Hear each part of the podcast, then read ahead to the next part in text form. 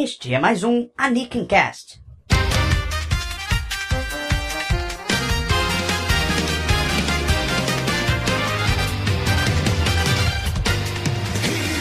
Olá, seja bem-vindo a mais um Anikin Cast. Dessa vez o assunto vai render bastante papo. Vamos falar sobre Bakuman, uma série que eu adoro, que o Starro também adora e que os nossos convidados de hoje também adoram. Mas vamos deixar os convidados para daqui a pouco. E aí, pessoal, Starro de volta com mais um Cast. Temos dois convidados muito especiais e o assunto é muito especial para mim, porque Bakuman foi o primeiro mangá da Shonen Jump que eu peguei desde a primeira semana e consegui acompanhar e acompanho até hoje. Vai ser até difícil falar menos de Bakuman do que eu sou capaz, porque se eu pudesse, eu faria o programa inteiro sozinho aqui. Logo, logo, porque o assunto principal rendeu muitas horas de gravação.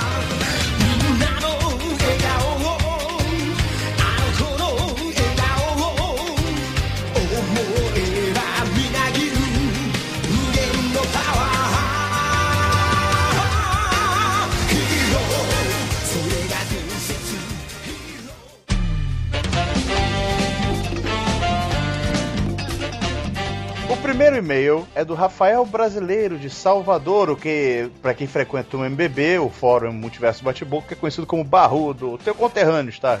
Pois é, grande barrudo, saudade. Bom, vamos lá o e-mail do rapaz. Grande de Carte Estarraço. Este e-mail é para parabenizar o Anakin Cast 2. Antes de começar a ouvir, eu fiz o que a maioria de deve ter feito. Reclamei do tamanho do programa. Baixei o arquivo, aumentei o volume das caixas de som, peguei meu caderno de anotações e comecei a ouvir. Quando me dei conta, acabou. Sensacional o programa, 90 minutos de conversas muito legais. Tudo muito bem conduzido e tal. Parabéns. Com as dicas do Anakin Cast, comecei a assistir Gozik, e fiz compras online. Espero que vocês não tenham planos de dominar as mentes dos ouvintes. Não serei manipulado por vocês. Até a próxima. Valeu, Barrudo. Espero um dia rever você, o pessoal de Salvador, do MBB de novo. Eu sei que eu ando ausente de lá, mas adoro vocês e fico feliz que você tenha ouvido o podcast. Espero que continue ouvindo a gente aqui. É isso mesmo, é isso mesmo. E realmente, eu também fiquei muito preocupado com a duração do, do podcast. Na verdade, eu consegui enxugar bastante a duração do podcast. Ele teve três horas de gravação bruta, eu consegui botar em uma hora e meia, o que foi um milagre da edição. Mas é, nesse podcast, se prepare, amigo, porque eu ainda não fiz a edição, mas eu tenho plena noção de que vai dar aí umas quase duas horas de podcast na minha projeção. Próximo e-mail aqui é do Fake Boy.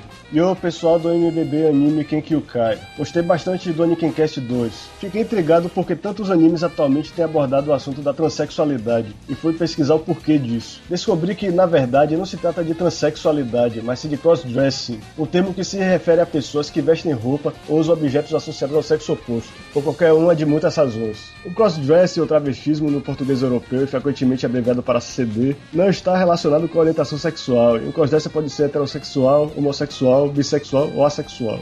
O crossdressing também não está relacionado com a transexualidade, by Wikipedia. Não descobri por que esse movimento tem ganhado tanto destaque, mas fica aí a informação. Espero que o cast faça muito sucesso. Bom, é, realmente tem essa diferença entre as duas coisas, mas a questão é que no, no anime que a gente comentou, que é o Horror Muscu, são pessoas que realmente sofrem de transtorno de gênero é, uma, é um menino que se vê como menina e quer ser visto como menina, e uma menina que também quer ser vista como menino. E nesses casos, o, o, o crossdressing acaba sendo um portal pro transexualismo, pra mudança de sexo propriamente dito. É, e só para deixar claro que porque eu falei que esse assunto normalmente é tratado como comédia no, nos animes, o primeiro anime que eu vi abordar isso foi o Burn Up Excess que passava na Locomotion e simplesmente tinha uma gangue de travestis no anime que roubava dinheiro para poder ir para Marrocos mudar de sexo. Ah, não. Ah, peraí, calma, mas a gente tava falando em off sobre esse anime, eu lembrei agora, você falou, eu falei que eu não tinha assistido, mas não, eu assisti sim, cara. Não, eu tenho certeza que eu assisti, bicho. Pois é, então só, pra, só queria dizer que esse é um assunto que pros japoneses costuma ser coisa de comédia e é incomum ver algo como Horror Muscu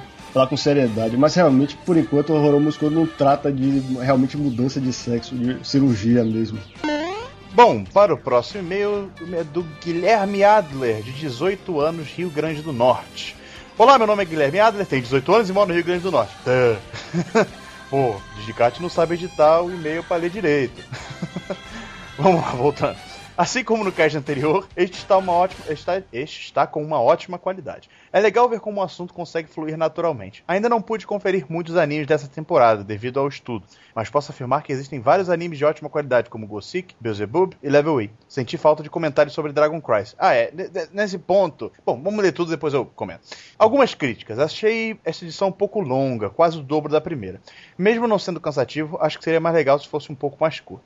Gostei bastante da ideia das notícias, seria legal que, sempre depois dos e-mails, alguma notícia pudesse ser comentada rapidamente. Falta ainda um pouco de desenvoltura, nós ainda sentimos um clima um pouco tenso, mas nada que o tempo e a experiência não resolvam. Sugestões: seria legal mudar uma seria legal uma edição sobre Bakuman e uma sobre os animes de 2010 ou os animes que vocês mais gostam. Espero que as críticas tenham sido construtivas e que ajudem o cast a melhorar. Já reivindiquei o cargo e sou um fã número 1. Bom, Guilherme, vamos a alguns pontos. Sobre Dragon Crisis, eu não sei se você leu no post, mas eu infelizmente perdi o arquivo de áudio com essa com essa discussão. A gente chegou a falar assim de Dragon Crisis. É, mas infelizmente deu. Não é que eu perdi, deu um erro na hora da gravação e dois é, blocos foram perdidos: o bloco de Dragon Crisis e o bloco de Wolverine. Então, é, sendo que Wolverine a gente falou um pouco mais que Dragon Crisis, mas mesmo assim, é, os dois são uma perca, infelizmente não conseguiu recuperar. Quanto ao tamanho do podcast, é, é aquele negócio. Muita gente falou que gostou, que não viu problema no tamanho, e outros comentaram que ele estava muito longo. Mas assim, na, na, minha opinião, eu acho que a gente não tinha como fazer um podcast mais curto. Era isso ou dividir o podcast em dois. Sendo que eu não queria é, dividir esse podcast em dois para não alongar o assunto, porque é um assunto que já foi abordado por outros. É, outros lugares, tanto no próprio blog como em outros podcasts, como por exemplo o Jcast fez dois ótimos é, podcasts sobre a temporada de inverno, então é uma, é uma, coisa que eu não queria prolongar muito, eu tinha o que falar, tinha que comentar, o pessoal que eu chamei também tinha, mas era aquilo, em um programa só, então preferi deixar em uma hora e meia do que fazer dois programas de uma hora e dez, seja o que for. Quanto ao, à sua sugestão de fazer um podcast de Bakuman, eu acho que você deve estar muito feliz então de saber que este podcast é de Bakuman. E só que eu não sei se vai estar tão feliz porque ele provavelmente vai estar maior do que o anterior. Então, bom, espero que você goste mesmo assim. Sobre falar para falar sobre os animes de 2010, rapaz, eu não sei se vai rolar, eu não posso dar garantia, hum, porque eu mesmo já falei no blog a respeito desses animes, já teve o Anikin Kai Awards, foi o, onde eu botei quais foram os meus favoritos e tudo mais. Mais um podcast sobre os animes que vocês mais gostam é plausível. É plausível e é algo a gente considerar. Beleza? Valeu! Próximo e-mail é de Maurício de São Gabriel do Oeste, Mato Grosso do Sul, e é sobre o podcast número 1. Olá, olá, olá, caro Didicar. Meu nome é Maurício, mais conhecido como DJ Chapa. Moro numa cidadezinha onde Judas perdeu as botas, já que sou praticamente o único otaku da minha cidade. O único lugar onde eu posso me manter atualizado é pela internet, e tenho orgulho de dizer que seu blog está na minha barra principal de favoritos. Gostei muito do primeiro Onikincast, que me mostrou até onde podemos ir em nossos desejos consumistas de fã otaku. Não sabia que o mercado brasileiro consumia tanto produto assim. Sempre achei que o máximo de importação que o Otaku buscava eram action figures e originais de seus mangás favoritos. Nunca me passou na cabeça comprar versões em inglês em mangá ou até mesmo em DVD. Tá aí um grande meio de comunicação para expandir o conhecimento dessa pequena mente otaku aqui no fim do mundo. Tenho duas perguntas. O que você acha da editora brasileira New Pop, que tem lançado mangás underground com, como um litro de lágrimas? E você voltará com o vlog no futuro? Bem, é, vamos lá. Para começar, obrigado pela é, o elogio, né, ao blog. Fico muito orgulhoso e fico. É, eu acho interessante esse negócio da gente atingir lugares assim inesperados, né? Por exemplo, São Gabriel do Oeste. Eu nunca soube dessa cidade. Não sabia que ela existia, agora eu sei. É bem interessante isso até onde a gente pode chegar com essa ferramenta. E eu a, a, sinto feliz por você ter gostado do Aniken Cast e ter gostado do Aniken Kai, né? Falou que gosta bastante do blog, então é isso mesmo. Quanto a, a consumir os produtos de fora, é, é, Eu não sei se eu, e o, eu, eu e o, o Star a gente pode ser tirado como média né, do, do, do, do, mercado brasileiro. A gente é um pouquinho pior do que a maioria. Mas só um pouquinho só. Mas é verdade, existe essa possibilidade e é um mundo completamente novo para muita gente que não tinha a menor noção disso, né? Por exemplo, como você, não, não tinha pensado nesse detalhe. Quanto a respeito da. Ah, vamos, antes de falar da New Pop, que eu acho que o Gustavo quer falar também a respeito de repente. É, é, sobre o vlog, é uma coisa legal que não é só você que me pergunta. É, o Aniken Kai Live, né? Que era o videolog que eu fazia pro, pro Aniken Kai. E eu, infelizmente, tenho que anunciar que não sei se vou conseguir voltar ele, pelo menos não recentemente, né? É questão de tempo mesmo, questão de tempo. Eu não, não tenho tanto tempo quanto eu tinha. E é muito trabalhoso você editar um vídeo. É muito trabalhoso. Qualquer erro compromete o vídeo inteiro. Não é tão fácil de, de, de se mascarar erros como é um podcast, por exemplo. Não é porque, por mais que vocês tenham um produto final bonitinho e editado, sempre tem erros que a gente tem que é, retirar ou cortar mas em vídeo é muito complicado. Tem toda uma produção envolvida, um tempo de dedicação, é, é necessário muita coisa que infelizmente não tem como eu fazer agora. E isso é porque eu não quero fazer uma coisa ruim, né? Porque eu poderia fazer qualquer coisa, eu poderia gravar com o celular e beleza. Mas não, eu queria fazer, eu quero fazer um negócio legal e para isso eu preciso de dedicação e tempo que eu infelizmente não tenho agora. Mas é por isso que eu comecei o Anakin Cast para tentar substituir essa lacuna aí no blog. Sobre New Pop, o que, que você tem a dizer, Gustavo, sobre é, o que você acha da editora brasileira New Pop que tem lançado mangás underground? Infelizmente eu não posso opinar sobre os lançamentos deles porque eu, eles nunca lançaram até hoje um título que me interesse a ponto de comprar. Só que eu digo é que o, o que eu vejo de crítica sobre os, os títulos deles mostram que eles, por exemplo, traduzem do inglês. E acho que eu já deixei claro que eu não sou a favor disso. É. Tradução para mim tem que ser do japonês. Não sei se isso melhorou no Retalia, que foi o grande lançamento deles recente. Mas eu acho legal ter uma editora que lance títulos que é, outras editoras eu não pego, ou não tenho interesse. Mas eu espero que eles peguem títulos underground que me interessem. Eu, gosto, eu gostaria de ver, por exemplo, como Arti ou Shigoro, de repente pode ser considerado underground. Algo que me interesse mesmo, que tenha mais de um volume também. Bom, é isso aí. A gente teve que andar bem rápido com os e-mails. Lembrando que se você quiser mandar e-mail para nós sobre esse podcast agora ou sobre podcasts anteriores, lembrando, a gente lê os podcasts anteriores, não precisa se preocupar com isso. Você viu hoje o podcast número 1, um, pode mandar, como o. Esqueci o nome dele, o, Maurício mandou sobre o podcast número 1 um aqui nesse podcast. É, mande para mbbnikinkai.gmail.com. Vai estar o link lá. Ou então mande um reply no Twitter em arroba didcard. Beleza? Vamos agora ao nosso assunto principal, que tem muita coisa para se falar. Ah, lembrando, não teremos notícias nesse podcast justamente porque o assunto principal tomou bastante nosso tempo. Valeu, pessoal. A gente se vê no nosso assunto principal com os nossos convidados.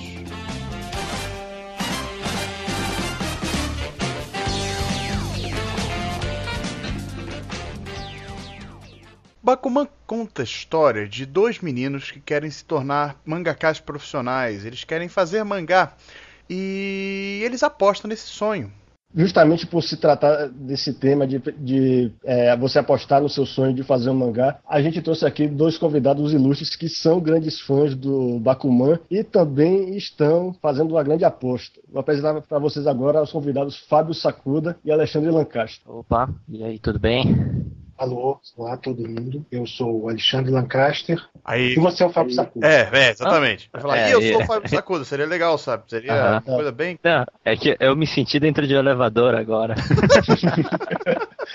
Foi mal aí. Pra quem ainda não, não, não sabe. Eu, Opa, a introdução do Lancaster. Bom, para quem ainda não sabe, Fábio Sacuda e Alexandre Lancaster, ou Alexandre Soares, né?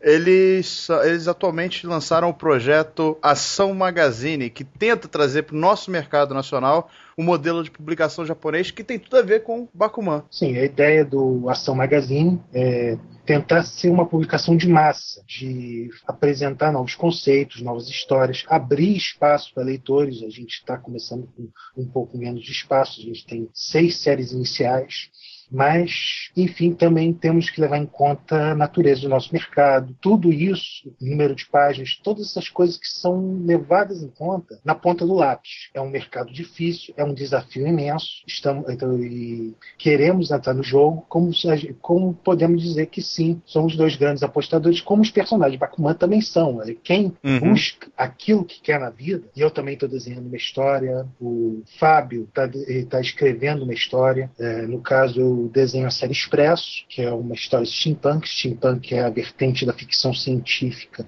que retorna, sob ótica moderna, os velhos temas desenvolvidos para a ficção científica dos primórdios, de autores como Júlio Verne e H.G. Wells. Expresso sobre um garoto inventor que enfrenta várias ameaças, várias, tem várias aventuras, no, começando no Brasil do século do início do século XX. Né? A história tem como de partida o ano de 19, 1901.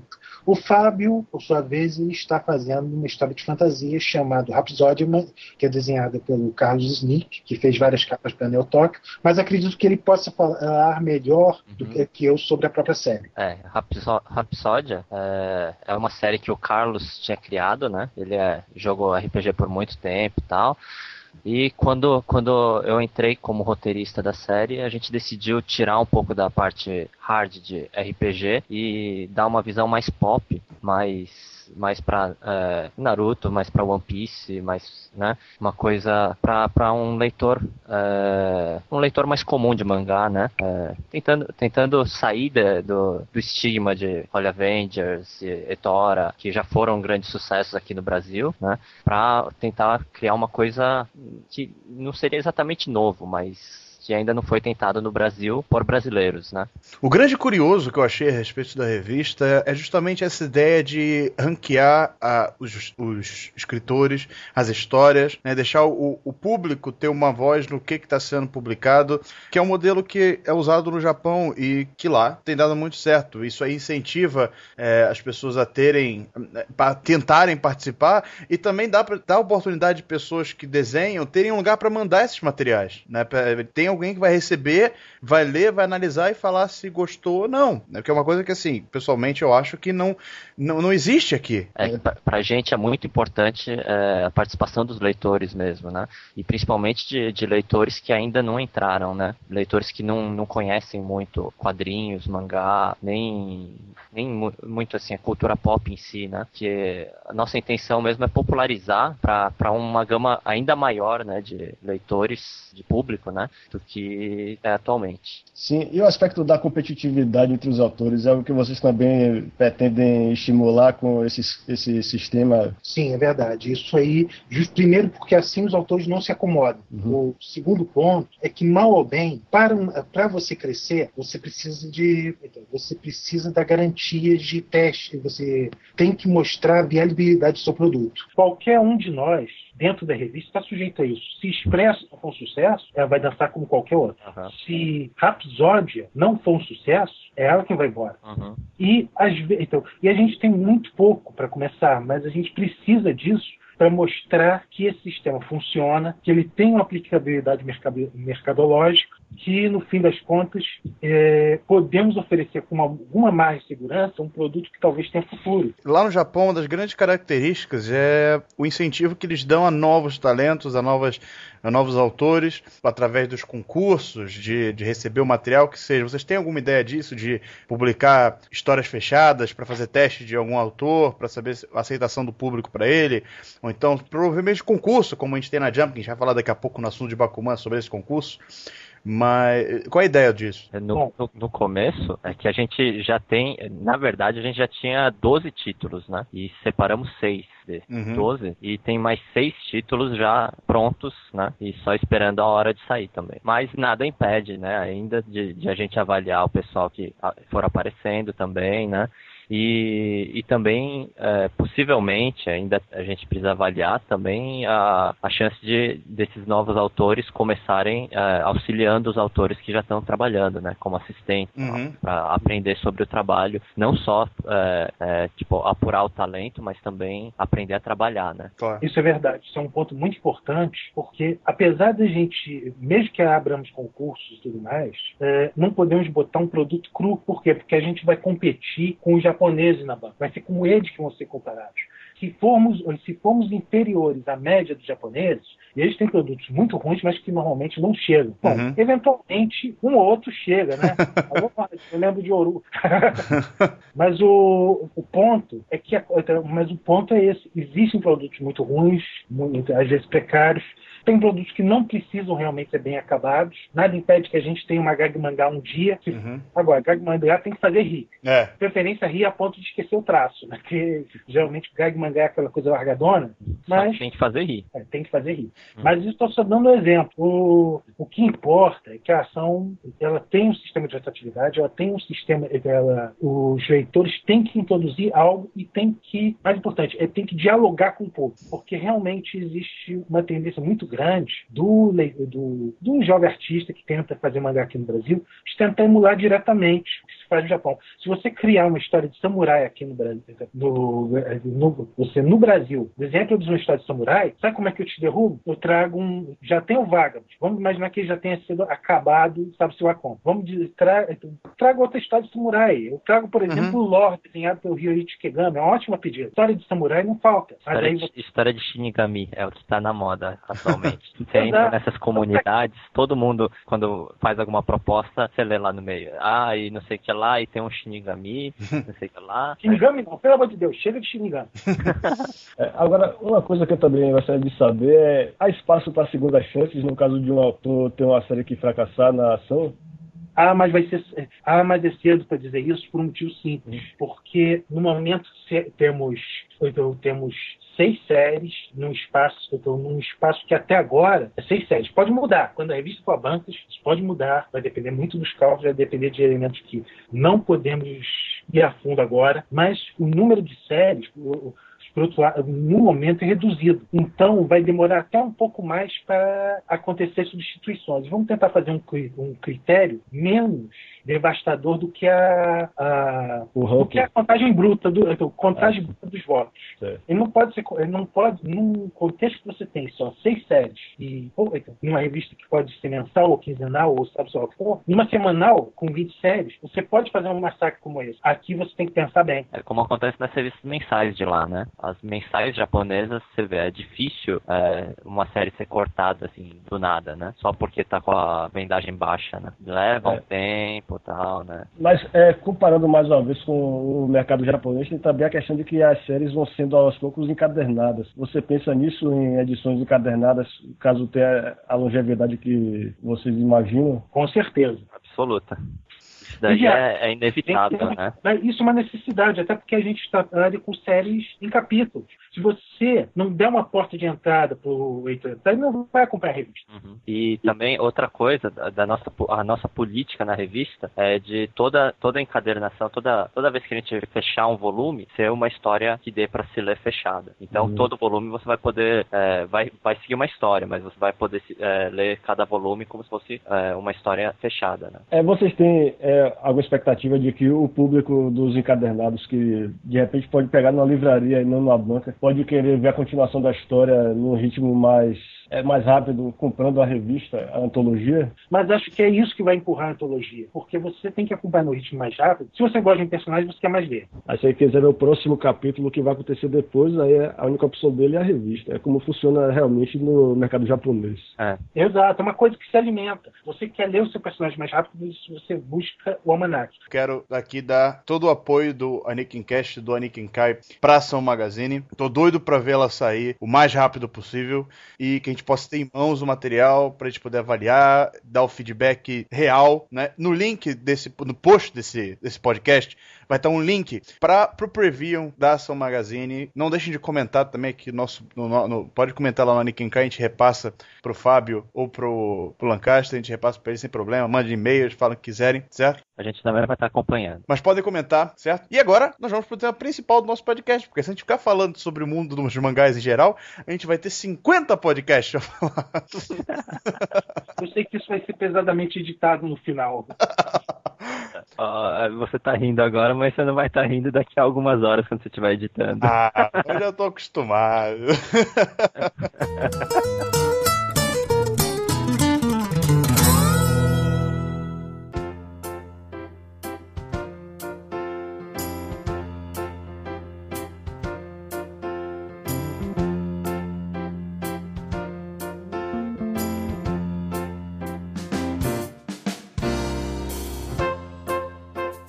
Ok, como Starro havia mencionado no, no, bloco anterior, Bakuman é a história de dois meninos que decidem que vão se tornar mangakás profissionais, vão escrever, desenhar mangás, e eles se juntam com esse objetivo. Eles querem publicar na maior revista é, de mangás do Japão, que é a Shonen Jump.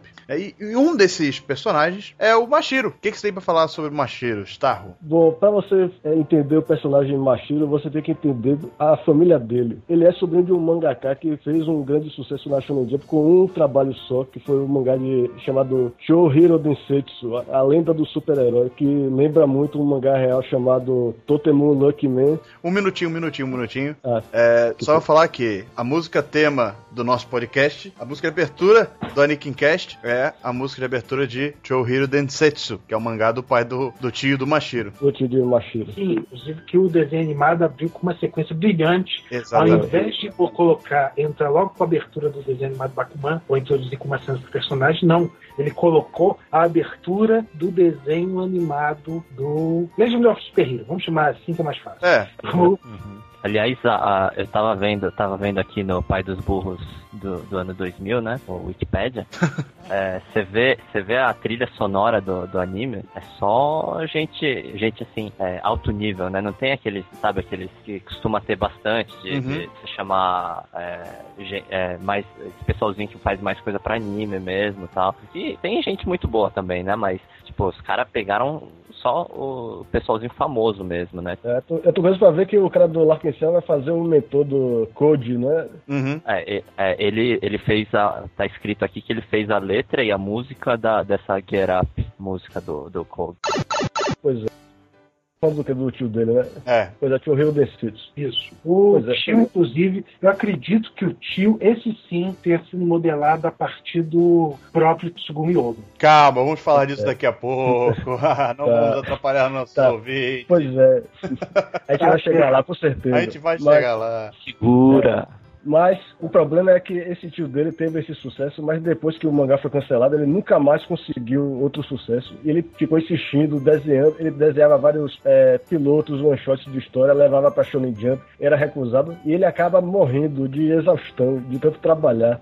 E é isso que mexe com a cabeça de Mashiro, porque ele também tem talento para desenhar. Ele, desde criança, era um grande fã do tio dele, ele desenha no caderno dele, mas só que ele não quer acabar como ele. E justamente por ele não querer perseguir o sonho, é que ele fica nessa letargia. Ele leva uma vida de colégio normal, ele acha que vai fazer uma faculdade Vai de ficar arte. bem, vai ficar ali. E a Vai vida dele. Ai, vai ter uma merda de vida, essas coisas. Pois é, é exatamente, basicamente isso. E, e a vida dele muda justamente quando ele, quando ele se aproxima de Takagi, que é o, outro protagonista. Takagi, eu acho que é a metade mais otimista do grupo, né, da dupla. O Mashiro, é engraçado isso, porque por mais obsessivo que ele seja, ele é o pé no chão, ele é o, Uhum. ele é o sabe tudo de, da indústria de mangá, porque ele absorveu tudo do tio. O Mashiro tem toda essa atitude de fã, mas ele é muito embasado, ele é muito focado, ele é muito mal-humorado, sim, o Mashiro é mal-humorado. Porque você também. E não vai ter muitos motivos para ficar, é, ficar sorrindo ao longo da história, não. Pensa bem, você. Ah, aí eu estou spoilerizando. Deixa pra lá. É, isso daí que eu ia falar. Antes de você falar, eu tava pensando em, em te cortar, mas. Você mesmo se corta. Bom, mas o Takagi, né? O que a gente tava falando sobre o Takagi é que ele, ele é um rapaz, um estudante que estuda na mesma sala do Mashiro, no, no colégio. E ele é, um, é dado como um gênio. Né? Ele tira notas excelentes, ele tem altas pretensões para fazer uma excelente é, high school, né? A escola seria aqui. Difícil a gente fazer um paralelo com o sistema escolar daqui, mas. É, Colégio. É o colégio, mas não é bem o colégio, é o colégio, é o ensino médio, né? Que é o ensino, é o ensino médio. Ensino médio, é. Um ensino- ele ele, ele tá, tem pretensão de fazer um bom ensino médio, porque lá no Japão é separado, né? O ensino fundamental o ensino médio são feitos em colégios diferentes e por aí vai. E ele tem uma carreira brilhante, o projeto de carreira dele é brilhante pro futuro. Diferente do Mashiro, né? A como a gente falou, ele é um cara que tem pretensão de ser o cara comum, que vai trabalhar numa empresa comum, viver uma vida comum e uma merda de vida, como o Lancaster falou, né?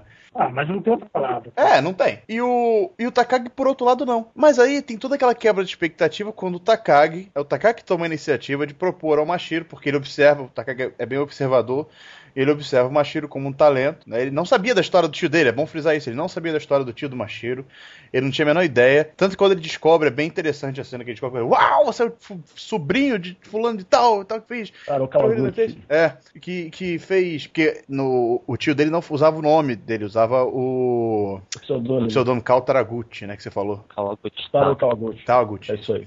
E ele. E é muito engraçado isso. Então ele propõe ao Mashiro que eles comecem a desenhar mangá. O Mashiro não entende na hora, fala assim: como é que você, um cara que tem todo um futuro pela frente, vai querer entrar num negócio arriscado, uma aposta, né? Que eles, eles insistem em falar sobre isso, que o mundo dos mangás é uma aposta. Se você não for um gênio, né, que acontece um daquele a cada 10 anos.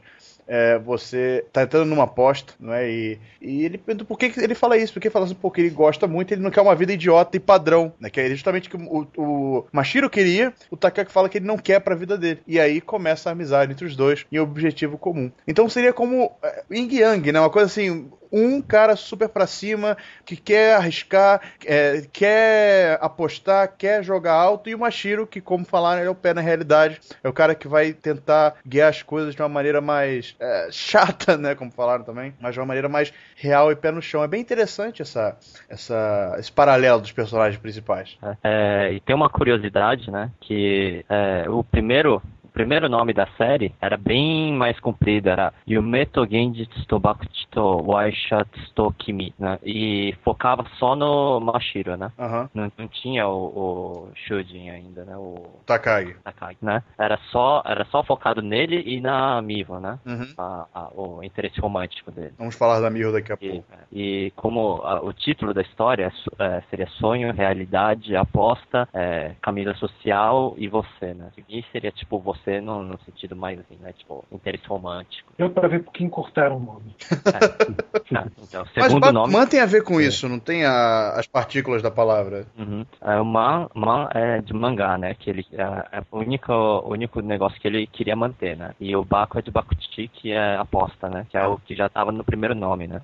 Na verdade, tem um nome entre os dois, né? Esse, o- esse primeiro nome que eu falei, Ibakuman, antes disso tinha um outro nome que era Gatman, né? Uhum. Esse Gatman é, é Gat, seria tipo. é, você aga- se agarrar, né? Em alguma Aham. coisa. Dedicar, né? O negócio disso. É, é, gacha é, é- é bem. Pode ser também no, no, no- na ação, né? De você agarrar alguma coisa, né? Como também no sentido mais. Né, é, você se- a- se agarrar a um ideal, se agarrar. Que é, seria é, exatamente é, o que acontece na história, né? Ele se agarrar ao mangá, né? Ele ir atrás da, da, da vida dele como mangaka, né?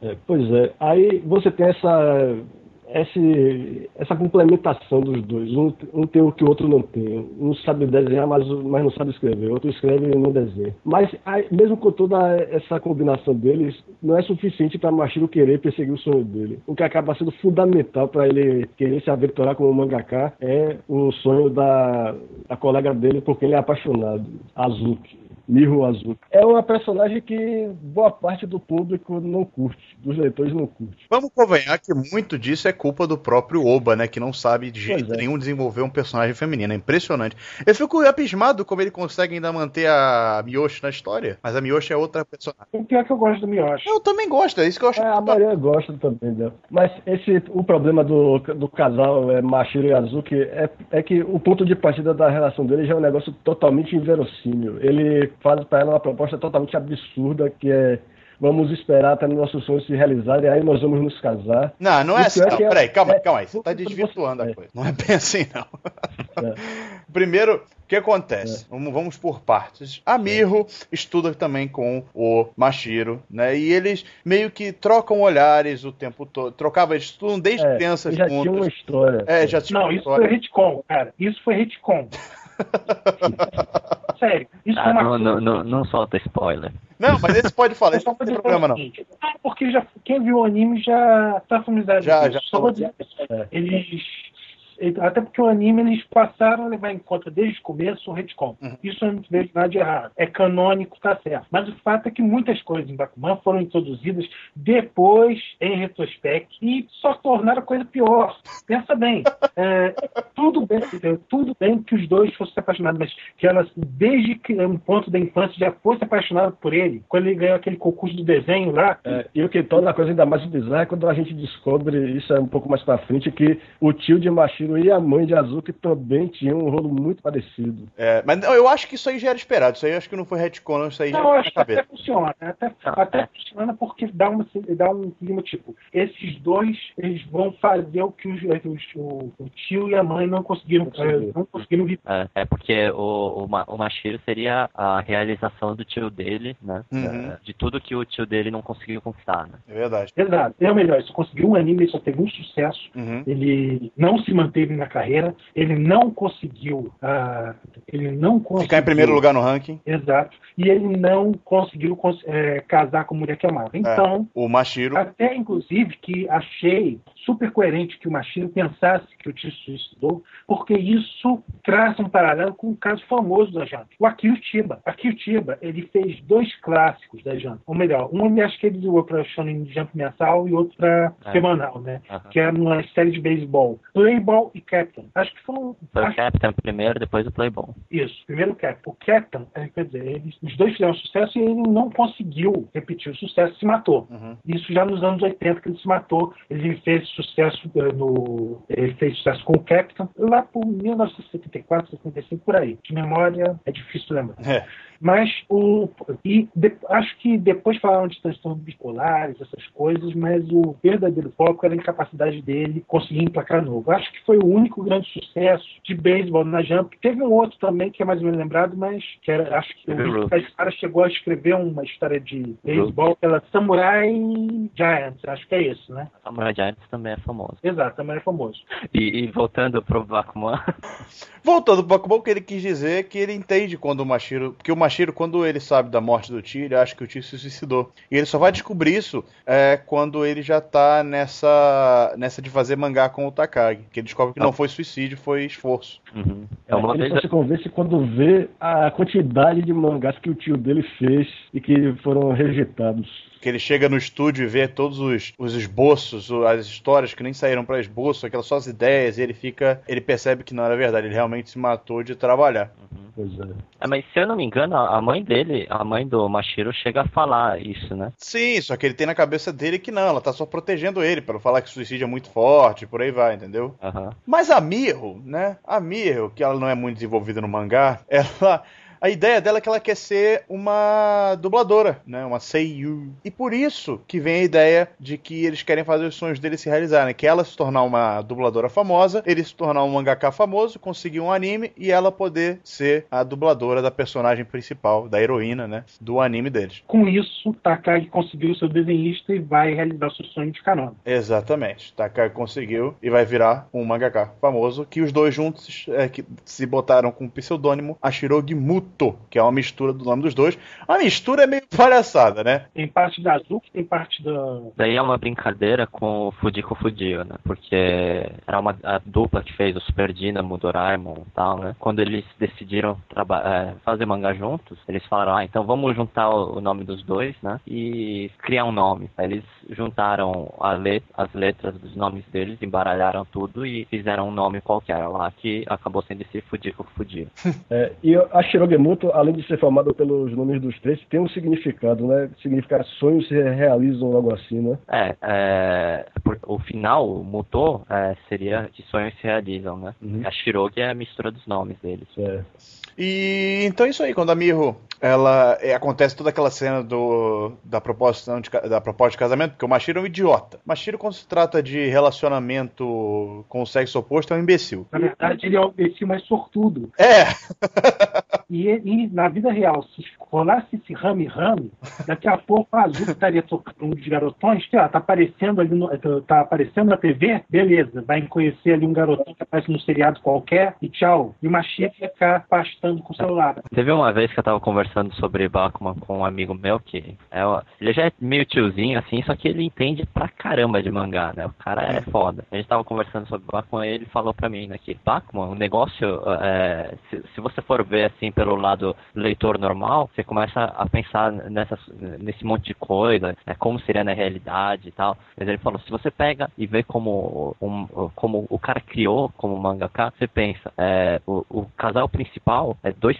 é, dois caras fantasiosos de, de é, comédia romântica de mangá, uhum. que é, é cuspido e escarrado esses personagens de, de, comédia romântica de mangá. Só que eles são realistas, né? Eles, o, o jeito de pensar deles é, é, sempre pé no chão, né? Apesar deles serem os mais fantasiosos. E os que, os que são mais, é, mais avoados, assim, mais sonhadores, são os que são mais realistas, né? E, é, é, e tipo, você vê, é, é, apesar deles serem, tipo, contrapartes um dos outros e tal, né? Tanto a, a esqueci o nome da outra mina lá e a, é, elas se completam, né? Uhum. E o, o Shujin com o Moritaka lá, né? O... É, porque além da. Assim como o, o Mashiro tem o Takai como companheiro de oposição, né? Vamos dizer assim, a Miho tem a Miyoshi, que também uhum. é, é o Takagi da relação dela. É uma amiga dela dela antiga, que é totalmente oposto dela. Como a, a, a Miho é toda aquela princesinha, vem de uma família rica, que tem sonho de, de estudar numa escola boa, se formar, ir pra faculdade, tudo mimimi bububu. A, a Miyoshi, por outro lado, ela sempre foi uma pessoa muito espontânea, ela fazia karatê quando era criança, e, e, lutava na escola contra os meninos, era toda briguenta. Ela, ela não sabe para onde vai ainda, ela não tem ideia do futuro dela, diferente da, da Miho é mais ou menos a mesma coisa do que o, o Mashiro e o Takagi.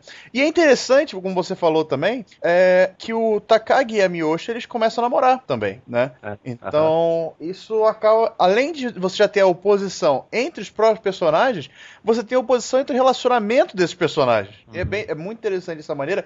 Não, não é a parte principal da, da, do, do, mangá, mas é a parte que dá um background pra coisa toda. É que é, eu nunca li isso em nenhum lugar. É esse cara, esse meu amigo que me falou, assim, que é o que ele acha, né? Ele falou: se, se esse cara realmente tá pensando e construindo tudo isso, o cara tem uma cabeça do caramba, porque ele tá fazendo esse negócio não para ser realista, né? Mas uhum. para ser interessante mesmo. para as pessoas lerem, assim, e, e, começarem a falar, né? Discutir isso. Mas é verdade, porque a pessoa vê o relacionamento do Machiro com a Mirro e ele discute, falando. Ele pode falar que é uma merda, falar que é idiota, mas ele tá discutindo, entendeu? Uhum. Isso é interessante. Você já tem o paralelo do lado, né? Pra você. Na, na mesma história já tem um paralelo paralelos ultra realista de como é uma relação de duas pessoas normais, né? Uhum. E você compara com aquela coisa fantasiosa que, vo que você está acostumado a ler em comédia romântica e você vê assim como é, é como é que se diz, irreal, né? Uhum. A relação dos dois. Pois é, você falou agora a relação dos dois, mas a gente, além de ter os dois protagonistas, eles na verdade formam um trio. A gente, eles têm o apoio do editor na Shonen Jump, o Hattori. O primeiro editor deles é o Hattori, Akira Hattori. Ele é interessante porque ele é, ele é praticamente o editor que todo mangaka queria ter. Ele dá conselhos muito bons, ele reconhece o talento da pessoa e os pontos fracos, o que é muito importante. Ele, quando ele vê deficiências no traço de Mashiro ou no jeito de, de Takagi escrever, ele fala francamente qual é o problema e você vê como eles vão melhorando sobre a orientação dele.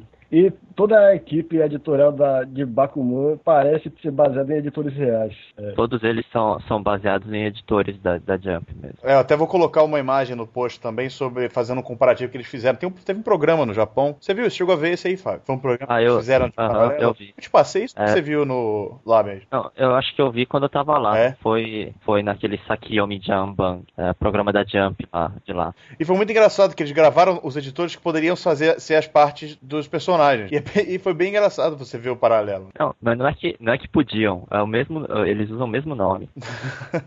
é, o, o, o, o Hattori é, é, também é Hattori, né? Uhum. O mesmo nome, parece que só o cabelo é diferente. Né? Aí o Yujiro é o, também é o mesmo nome, também é, parece que o sobrenome dele também é Hattori, né? Hattori Yujiro. Aí tem, tem aquele Aida, que é esse Aida é o, é o, o editor do, do, do Bakuman, né? Tem aquele Yoshida Code, que é o o, editor do da Koji Ichigo, ele também é, tem o mesmo nome, né? E o, o até o editor-chefe, né, o Sasaki, ele é o mesmo cara. E, e ele, parece que o, os autores, eles quiseram fazer igualzinho mesmo. Até o jeito de falar é igual. É, inclusive, eu lendo a edição brasileira de Man, eu vejo nos comentários da autora falando da relação com o editor Yoshida, ele parece o mesmo Yoshida de Bakuman. é editor carrasco mesmo, que, que no, ele simplesmente não tá nem aí pro autor, ele só quer que ele produza. Não tá ali pros problemas dele, ele, ele até meio que chantageia o autor, ele tenta manipular o autor pra ele continuar produzindo, ele não tá nem pra felicidade do cara. É, mas se, se, se for ver nos trabalhos dele, ele é editor do Hunter x Hunter. É, Togashi, não, ele não conseguiu manipular o Togashi, né? Não dá. É, pô, tá deve sofrer muito. Tô Hunter x Hunter, aqui eu tô vendo no, no Wikipedia, ele é, ele é do Hunter x Hunter, foi do Ricardo Nogo, foi do Death Note, Olha aí. foi do Reborn e de Greyman e Medaka Box. Não, Não, mas ele, coitado, tá- ele deve estar tendo um tempo difícil com o Togashi, hein, bicho? Porra, coitado dele. Ou não, né? Ou não. Ou não, ele tá cagando e andando. O gasto tá de folga. O Togashi tá de folga eternamente. Mas aí o que acontece? Sai uma porra de um, de um volume, de um, de um capítulo de Hunter x Hunter, fudeu. Todo mundo comenta, vende pra caralho e por aí vai. É que uh, Hunter x Hunter, na época que saiu, ele saiu mais ou menos junto com One Piece e aquele Mirai Leader Takeshi, né? Uhum. Que também foi cancelado aí no meio porque o autor foi preso lá, né? Uma colegial. né? Mas. Shimobukuro, do É, Shimabu, é, Mitsutoshi, Mitsutoshi Shimobu, Shimobukuro. Shimabukuro. Shimobukuro. É, é o autor do Toriko. O homem é homem, não é o. Não, não vou fazer essa piada, não, porque ele, apesar de tudo, mostra. Shimada Sensei. É, não, é, não pode falar mal, cara. Aham. Não, então, é, ele, eh, Hunter x Hunter começou na mesma época que One Piece. E naquela época, eles falavam que One Piece sempre ia ser o segundo lugar, porque ninguém ia passar Hunter x Hunter. né? Tinha muito, muito sucesso, né? E eles falaram que se Hunter x Hunter não tivesse tido os atrasos, provavelmente a Jump hoje teria dois pilares, né? One Piece e Hunter x Hunter. Se o Togashi não fosse Togashi. Se o Togashi não fosse o Togashi. Sobre o Hattori, assim, o que eu tenho a dizer sobre ele, vamos tra- traçar um, um paralelo do personagem. Ele é um editor que, no começo do mangá, parece que ele já não tem um- algum mangá sucesso há um bom tempo, né, pelo que eu me lembro. E ele tá em busca de um, de um novo autor que possa é, trazer o dele... trazer um sucesso pra ele, né, pra carreira dele, porque existe um boato, né, lá, que se, o- se o editor ficar tantos anos sem ter um grande, ter um mangá que seja um relativo sucesso, ele é demitido, né, negócio desse. Três anos. É, assim como. É três anos, né? Assim como tem dos mangakás que se não fizerem sucesso são dispensados, também teria pros editores. E aí vem a calhar que ele acaba atendendo uma ligação lá na central da Jump, que era do Takagi, ligando falando que queria marcar um, um- um horário com eles. E ele fala assim: que ah, não tem nada a perder, vou lá atender esses caras. E aí ele chega lá e encontra os dois, um talento considerável, Talento bruto, né? talento totalmente bruto, e ele vai lá e tenta polir pra ver se ele consegue um o tal sucesso que ele buscava.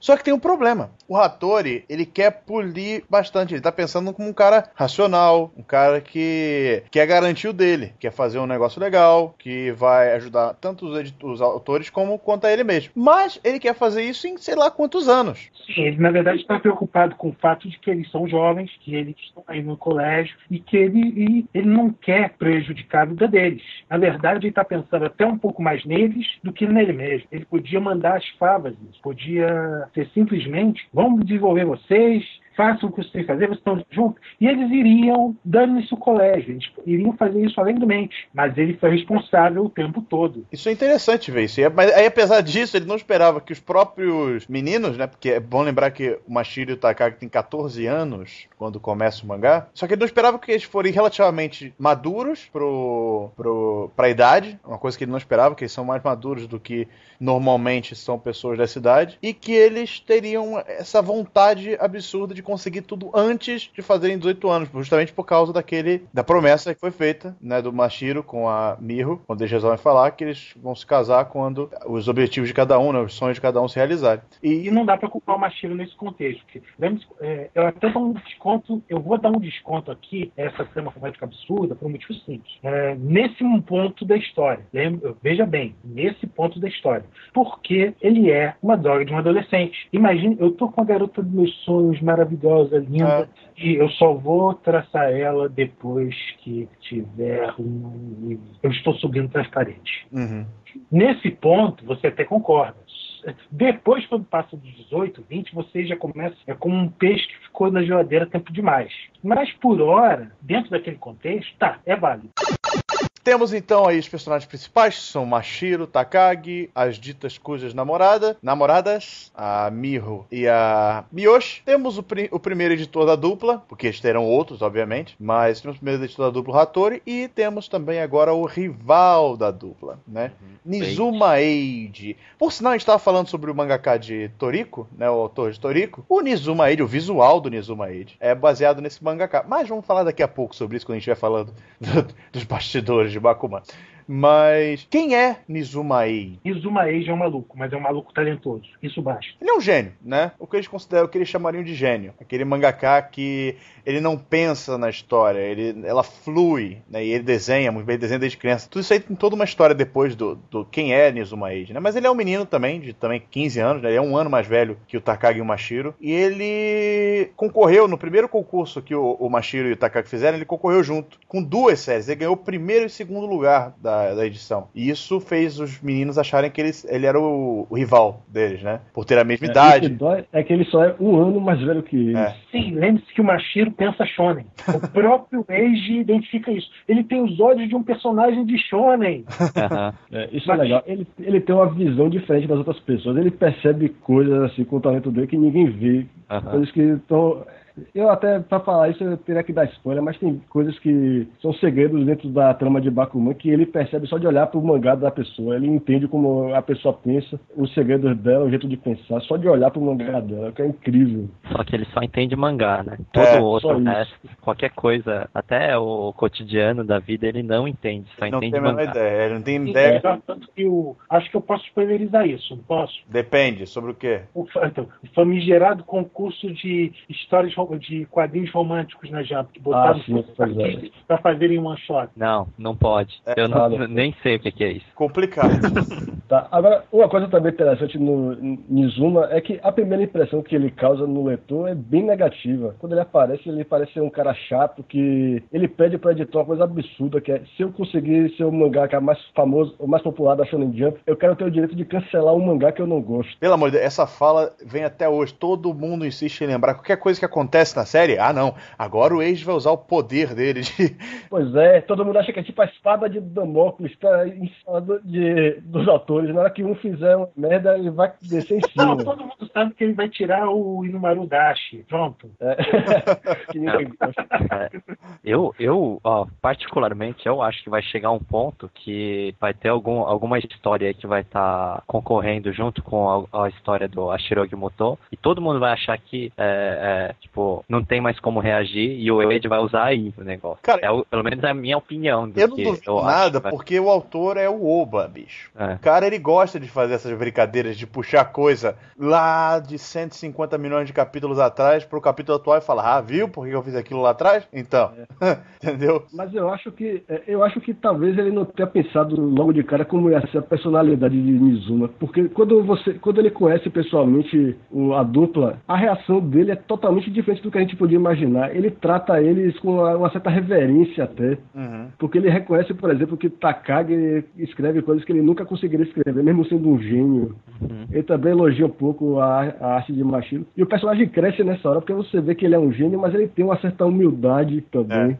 É, ele simplesmente ama mangá, né? É. Pois é. Não importa, é, é, tá acima de tudo, né? Não importa se o mangá é dele ou de outra Pois é, pessoa. vocês viram na avaliação do. Ah, o Fábio não leu. Aí, ó, você já querendo soltar outro spoiler, cara? a gente pode falar, por no último exemplo. capítulo, pô. é, Ah, não, ah, não, meu. A gente pode falar, por exemplo, da, do concurso de popularidade que teve entre os leitores do Bakuman. Pois é, Nizuma foi o primeiro colocado. Ele é o personagem favorito dos japoneses. Uhum. Pois é. E não me surpreendeu, eu gosto muito dele também. Mas ele é um excelente personagem, cara. Ele é o, ele é o, o- o rival, mas ele é o rival, aquele rival amigo, não é aquele rival escroto que tá ali pra sacanear o personagem principal, que só aparece nas piores horas, entendeu? E tudo mais. É. Ele é um rival que tá lá porque ele, ele adora mangá. Só que assim, ele, ele quer aquela competição saudável, né? Ele quer que ele evolua, mas como ele adora mangá, ele quer que os outros evoluam também pra ele poder ter boas histórias pra ler. É. né? É, é assim, é, é bem interessante esse conceito que foi colocado de rival. E esse conceito ele vai ser distribuído na, na história toda, por exemplo, com o time Fukuda, né? O time Fukuda, que entra agora numa segunda etapa do mangá, que é quando o Takagi e o Mashiro já fizeram seu primeiro trabalho, seu primeiro one shot na Shonen Jump, perderam pro Age e eles estão numa crise de criação, eles não conseguem criar nada, né? Eles estão tendo problema, pro, pro, problema foi ótimo. Estão tendo problema para poder criar um novo mangá, porque eles querem um mangá que possa ter um anime, eles querem fazer um mangá mainstream que venda um One Piece, um Naruto, um Bleach. Só que, por mais que o Hattori falasse para ele, como o Gustavo falou, que é um cara que ele observa bem os defeitos, ele falava assim: vocês não são feitos para mangá de batalha, vocês não são feitos para isso, né?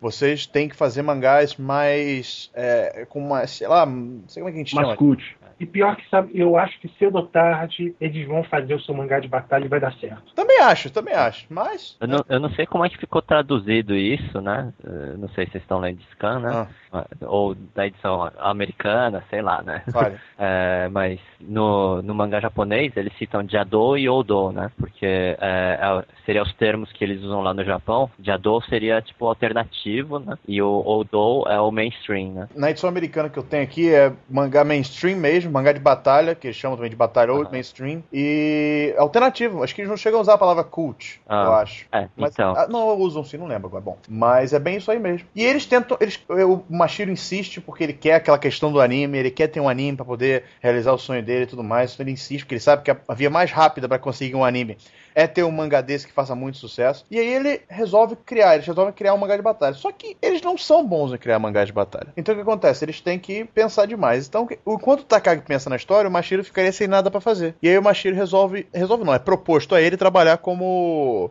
assistente, assistente. do Age. Exato. O que é muito comum, pô. Por exemplo, até vou dar uma pausa. Por exemplo, lembra o Takehiko Inoue? Ele passou, acho que ganhou um prêmio Tezuka lá de cara, tudo com uma obra de basquete com um personagem que no one shot ele era mais ou menos o protótipo do Rukawa, né? Não, era, era, era Rukawa. Era o mesmo nome, Rukawa Kaede. Uhum. Ok, então. Então era uma versão preliminar do personagem. E depois, o que ele fez depois que ele ganhou? Ele se mudou para Tóquio. Enquanto ele não estreava uma série, ele foi trabalhar como assistente do, do Tsukada Rojo do City Hunter. Uhum. E foi lá que ficou ali por cerca de um ano ou mais, afiando as habilidades até que ele propôs o andante e entrou em, entrou em ação. É, e tornou o que é hoje.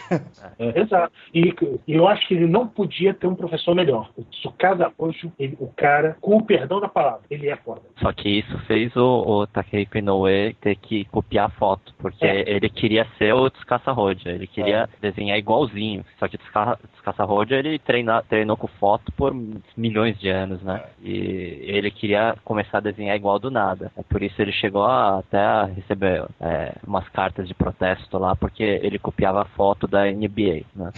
pois é, né? Pois é. Aí, aproveitando que vocês citaram o Slam Dunk, Slam Dunk, eu acho que foi um dos primeiros mangás que a gente vê essa oposição entre o cara esforçado, que tem paixão, e o cara que é um gênio, que do, ele parece que já nasceu com todo o talento do mundo, ele nem precisa se esforçar para ser bom. Aí quando o Mizuna aparece no mangá, ele dá a impressão de que ele vai ser esse cara, que é tipo o Rukao em Slam Dunk, ou o Sasuke em Naruto. O gênio, o cara que tá lá para se é. opor ao, ao, ao protagonista esforçado. Mas acho que a, a, personalidade dele é que faz a diferença. Ele não tem aquele jeito chato de Rukawa nem de Sasuke. Quando, quando o Age tava assim no, no topo assim na, na, do, do plot dele, eu li no, no acho que era num fórum, em algum, algum site japonês, japonesada comentando sobre é, o Age, em quem ele se, teria sido inspirado, porque todo mundo sabia que o Bakuman é tudo personagem inspirado em pessoas reais, né? Aí é, eles citaram o Oda, né? O que eles citaram é porque o, o Oda, ele, o jeito dele é igualzinho o Age. Ele conversa falando, então ele era boom, aí vai pam, e aí pam, tal. Aí o Ruffy, fu, e aí ele fez assim, tchau, e aí vai, hu, mano assim. É, é bem assim. é, e assim como o Nizuma, ele desenha tudo que se move no mangá, né? Ele, de, ele deixa pouca coisa pro assistente fazer. É, e, e também desenha muito rápido, né? Diz é. que ele, ele faz tudo, uh, em, menos a história, né? A história ele leva um dia inteiro, ou dois, e o, todo o resto, desenho, arte final e até página pintada, ele faz em dois dias. Nossa. Então, em quatro dias ele terminou tudo. Interessante lembrar também que o próprio Oda foi assistente de Nobuhiro Atsuki, Exatamente. fez Samurai X, e Hiroyuki Takei de Shaman King também foi não sei se eles chegaram a trabalhar juntos no Samurai X, mas ele também é assistente do Atsuki. Inclusive, não custa lembrar também que o Obata, ao contrário do que todo mundo pensa, não, acho que um número razoável de pessoas já deve saber. O Obata foi daquelas criaturas que levou tempo após até emplacar. Uhum. E o Atsuki foi assistente do Obata, Aham. antes de Ricardo Nogu. É, na, na época do Cyborg Jicha. Isso. Não, o desenho dele é incrível, mas nós vamos falar sobre isso também, porque eu tenho uma teoria de que o Obata é um é baseado no. o- Quer dizer, o Obata não, mas o Nakai é baseado no Obata, mas depois eu falo sobre isso. É uma mistura de Nakai com, com Mashiro, mas depois a gente fala. É, mas então, como a gente estava falando de assistência e tudo mais, o Mashiro foi trabalhar com o Age como assistente para poder aprender justamente isso que a gente estava falando, da questão de por como é que o Age trabalha, como é que ele desenvolve um personagem, como é que ele desenvolve uma história, porque ele queria fazer que nem ele, né? Ele queria aprender com quem já fazia legal. Só que chegando lá, ele viu que primeiro que o Age não é um cara tão genial assim, que ele também é um cara que erra. Quando o Fukuda, Fukuda, vamos falar sobre Fukuda agora. Fukuda é outro assistente do Age, começou como outro assistente do Age. Ele é um cara que na Jump já tá há algum tempo tentando emplacar alguns one shots em alguns concursos e tudo mais. E ele tá trabalhando como, como assistente para pagar as contas e tudo mais, assim como o Mashiro tá fazendo. Só que enquanto o, o, o Fukuda tá lá pra, só pra pagar a conta e de passagem, o Mashiro quer realmente aprender alguma coisa. Mas o Fukuda ele tem uma personalidade totalmente explosiva, assim, ele é muito. Ele, ele lança a opinião dele, ele é, não tem pudores pra falar com, com os editores, ele aponta o erro da Jump na cara, assim, falou: Eu acho esse sistema de ranking uma picaretagem, por aí vai, por causa disso, isso, aquilo e tudo mais. Ele não tem medo disso, né? E aí é, é cl- claro que isso gera problemas ou não, mas é um cara muito espontâneo. E ele também não tem medo de falar pro próprio empregador dele que ele tá errado, né? Quando ele lê o capítulo, acho que era o capítulo 4 do mangá, eu acho, que o Wade tava fazendo, ele fala assim: Isso aqui vai ser cancelado daqui a sei lá quanto tempo. Aí o Wade fala assim: Mas como? A popularidade tá lá- tava lá em cima e tudo mais, sei lá o quê. Aí ele fala: Não, por causa disso, disso e daquilo. Aí o Wade vê e fala: É verdade, né? O Wade assume o erro e pede ajuda dos assistentes pra poder melhorar. E aí entra a personalidade do Fukuda também, que assim, apesar de ele ser um rival mais pesado do que o Wade na questão de, disputa, ele ajuda também. Ele quer, ele quer mudar a Jump, é, é o discurso dele, né? Ele quer transformar a Jump numa boa é, é, revista e não só uma revista que apela para coisas sempre padrão, sempre iguais e tudo vai. Gente, agora eu vou dar um cortezinho, porque isso é um dos aspectos mais interessantes ao Bakuman. É, parece que há uma, é, aquilo, tem- há um apelo a uma volta de uma era de qualidade da Jump. Todo mundo sabe que a época a hora da Jump foi aquele período dos anos 80 que teve um pico nos anos 90. pô. Mas que a gente. Nós vamos dizer ali, o pico nos anos 80 e, no, e comecinho dos 90. O pico foi o auge e o fim dessa fase, se a gente pensar bem. Porque aí termina Dragon Ball e, e vão embora metade dos leitores da revista. Imagina isso, você perder a revista que mais vende no mundo, semanal, é, com quanto? Vendia 6 milhões e meio, não era? 6 milhões, é, quase 7 milhões Quase 7 milhões. Por semana, amigos. por semana, Isso por semana. E aí, de repente, você baixa. Baixa assim de lá. Terminou Dragon Ball. metade. É, do nada. Uhum. De uma semana para outra, é, assim, 3 milhões de pessoas pararam de comprar. Não. Cara, isso é um trauma que a Jump não quer ver de novo. É, é porque a crítica que ele que Fukuda faz é que esse sistema de ranking da Shonen Jump tende a homogeneizar a revista, porque todo mundo quer fazer o que o Márcio Plata tá fazendo. Aí toma ele mangá de batalha com treinamento e um pouquinho de humor ali, um pouco de interesse romântico lá. E É detalhe que o Bakuman esquema. se tornou a prova do contrário, porque se você pensar bem, ele já chegou até a bater um Piece em algumas semanas. Sim. Foi, já chegou a ficar em terceiro lugar constantemente, batendo Aham. Bleach. Já bateu One Piece, já bateu Naruto. Ele já derrubou o Bleach, né? Não, Bleach já era. É, Bleach ele já derrubou. E ele já chegou a ficar na Exato. frente de Naruto e One Piece. Mas como o, o Lancaster estava falando da questão de- dessa tentativa de volta de da, da era de ouro da Jump, que é o discurso Exato. do Fukuda. É o discurso Uhum. do Fukuda. Ele quer voltar com o gibi que ele lia quando ele era mais novo. Porque o Fukuda Uhum. já é um cara mais velho, ele não, é, não tem a mesma idade do, do, do Mashiro, né? Ele não é um cara novinho como, como o Ashiro Gimuto. E ele quer ver aquilo que ele lia quando ele era moleque, que ele adorava tanto e não, ele não vê mais hoje em dia. Verdade, por exemplo, vocês acreditam realmente que ia ter um título como. É possível surgir um Hulk de novo na Jump de hoje em dia? Não. Não.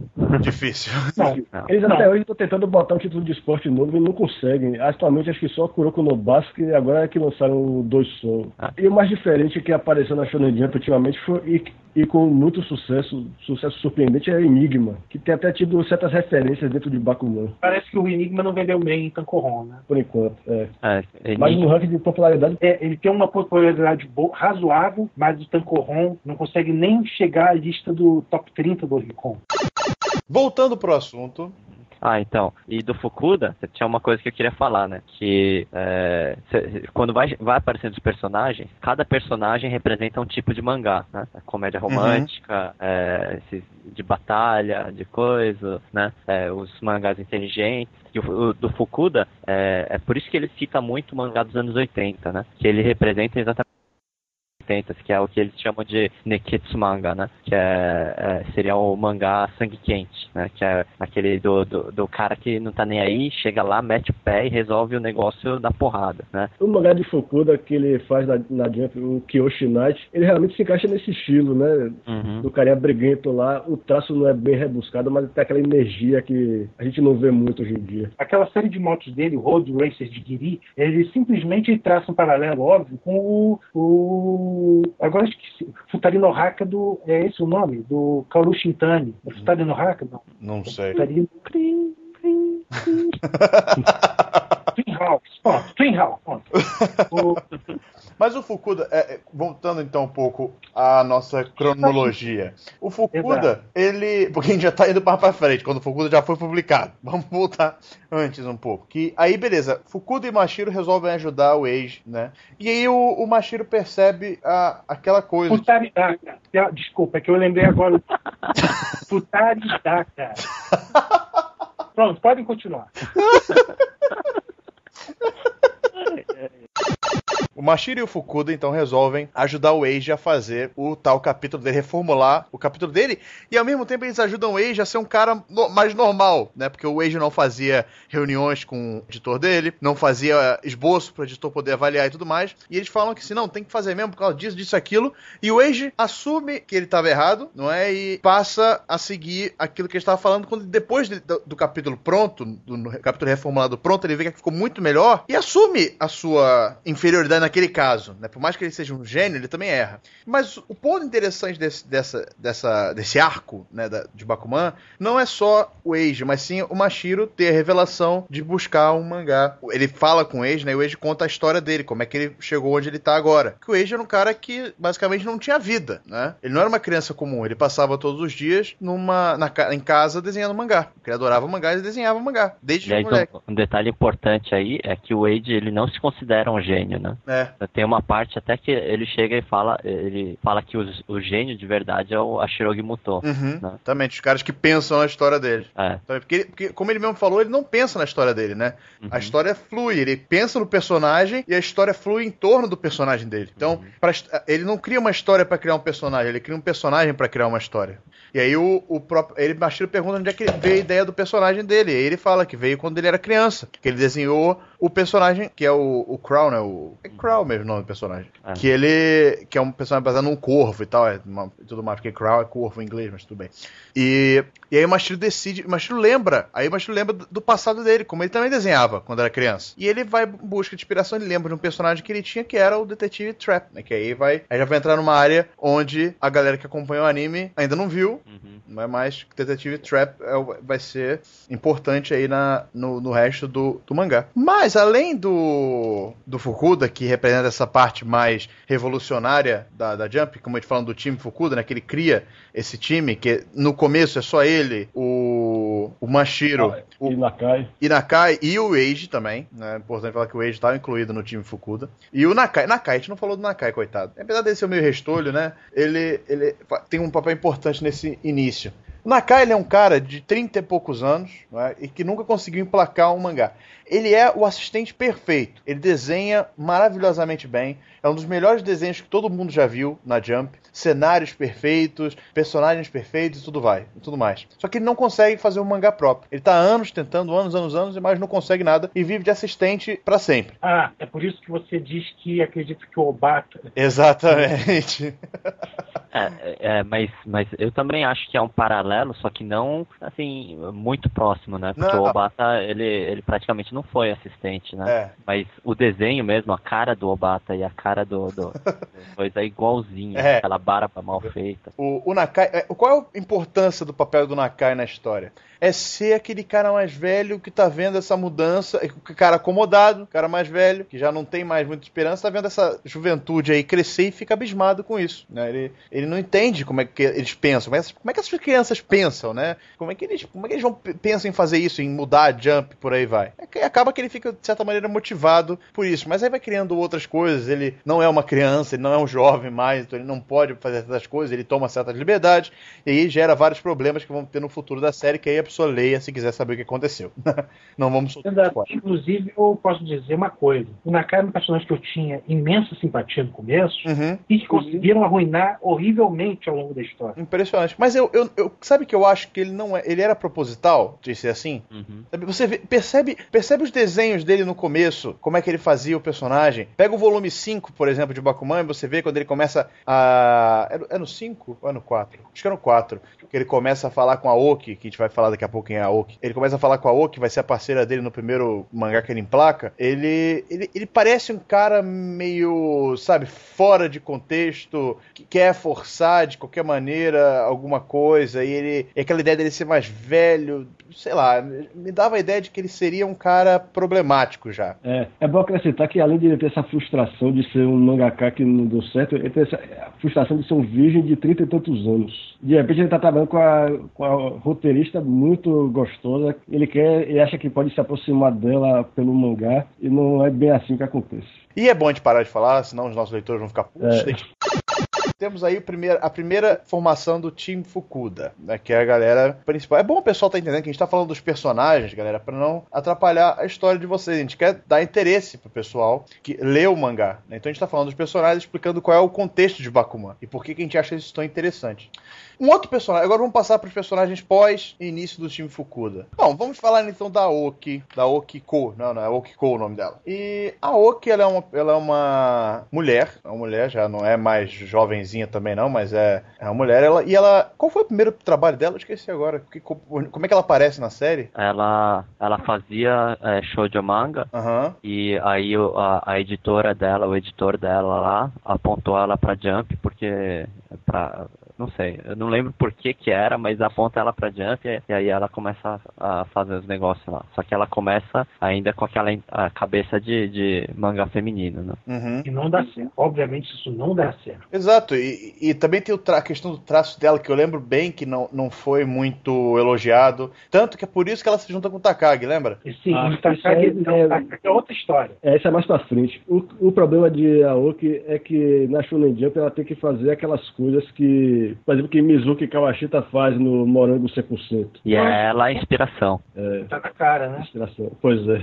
Aliás, já viu foto dela? Não. Não, nunca vi. Eu acho que eu tinha visto ela no, naquele, no, no, no eh, Yomikiri, aquele programa lá da, da Jump lá, esqueci o nome agora também. É Takiyomi Juband. Hã? É o nome do programa, Takiyomi Juband. Essa, é, essa aqui eu me Jump. Então, eu, eu vi, a- acho que ela, é, foi nesse programa que eu vi ela aparecendo, dando entrevista, né? E, meu, a, a menina é bonita, hein? Parece que é bonita, hein?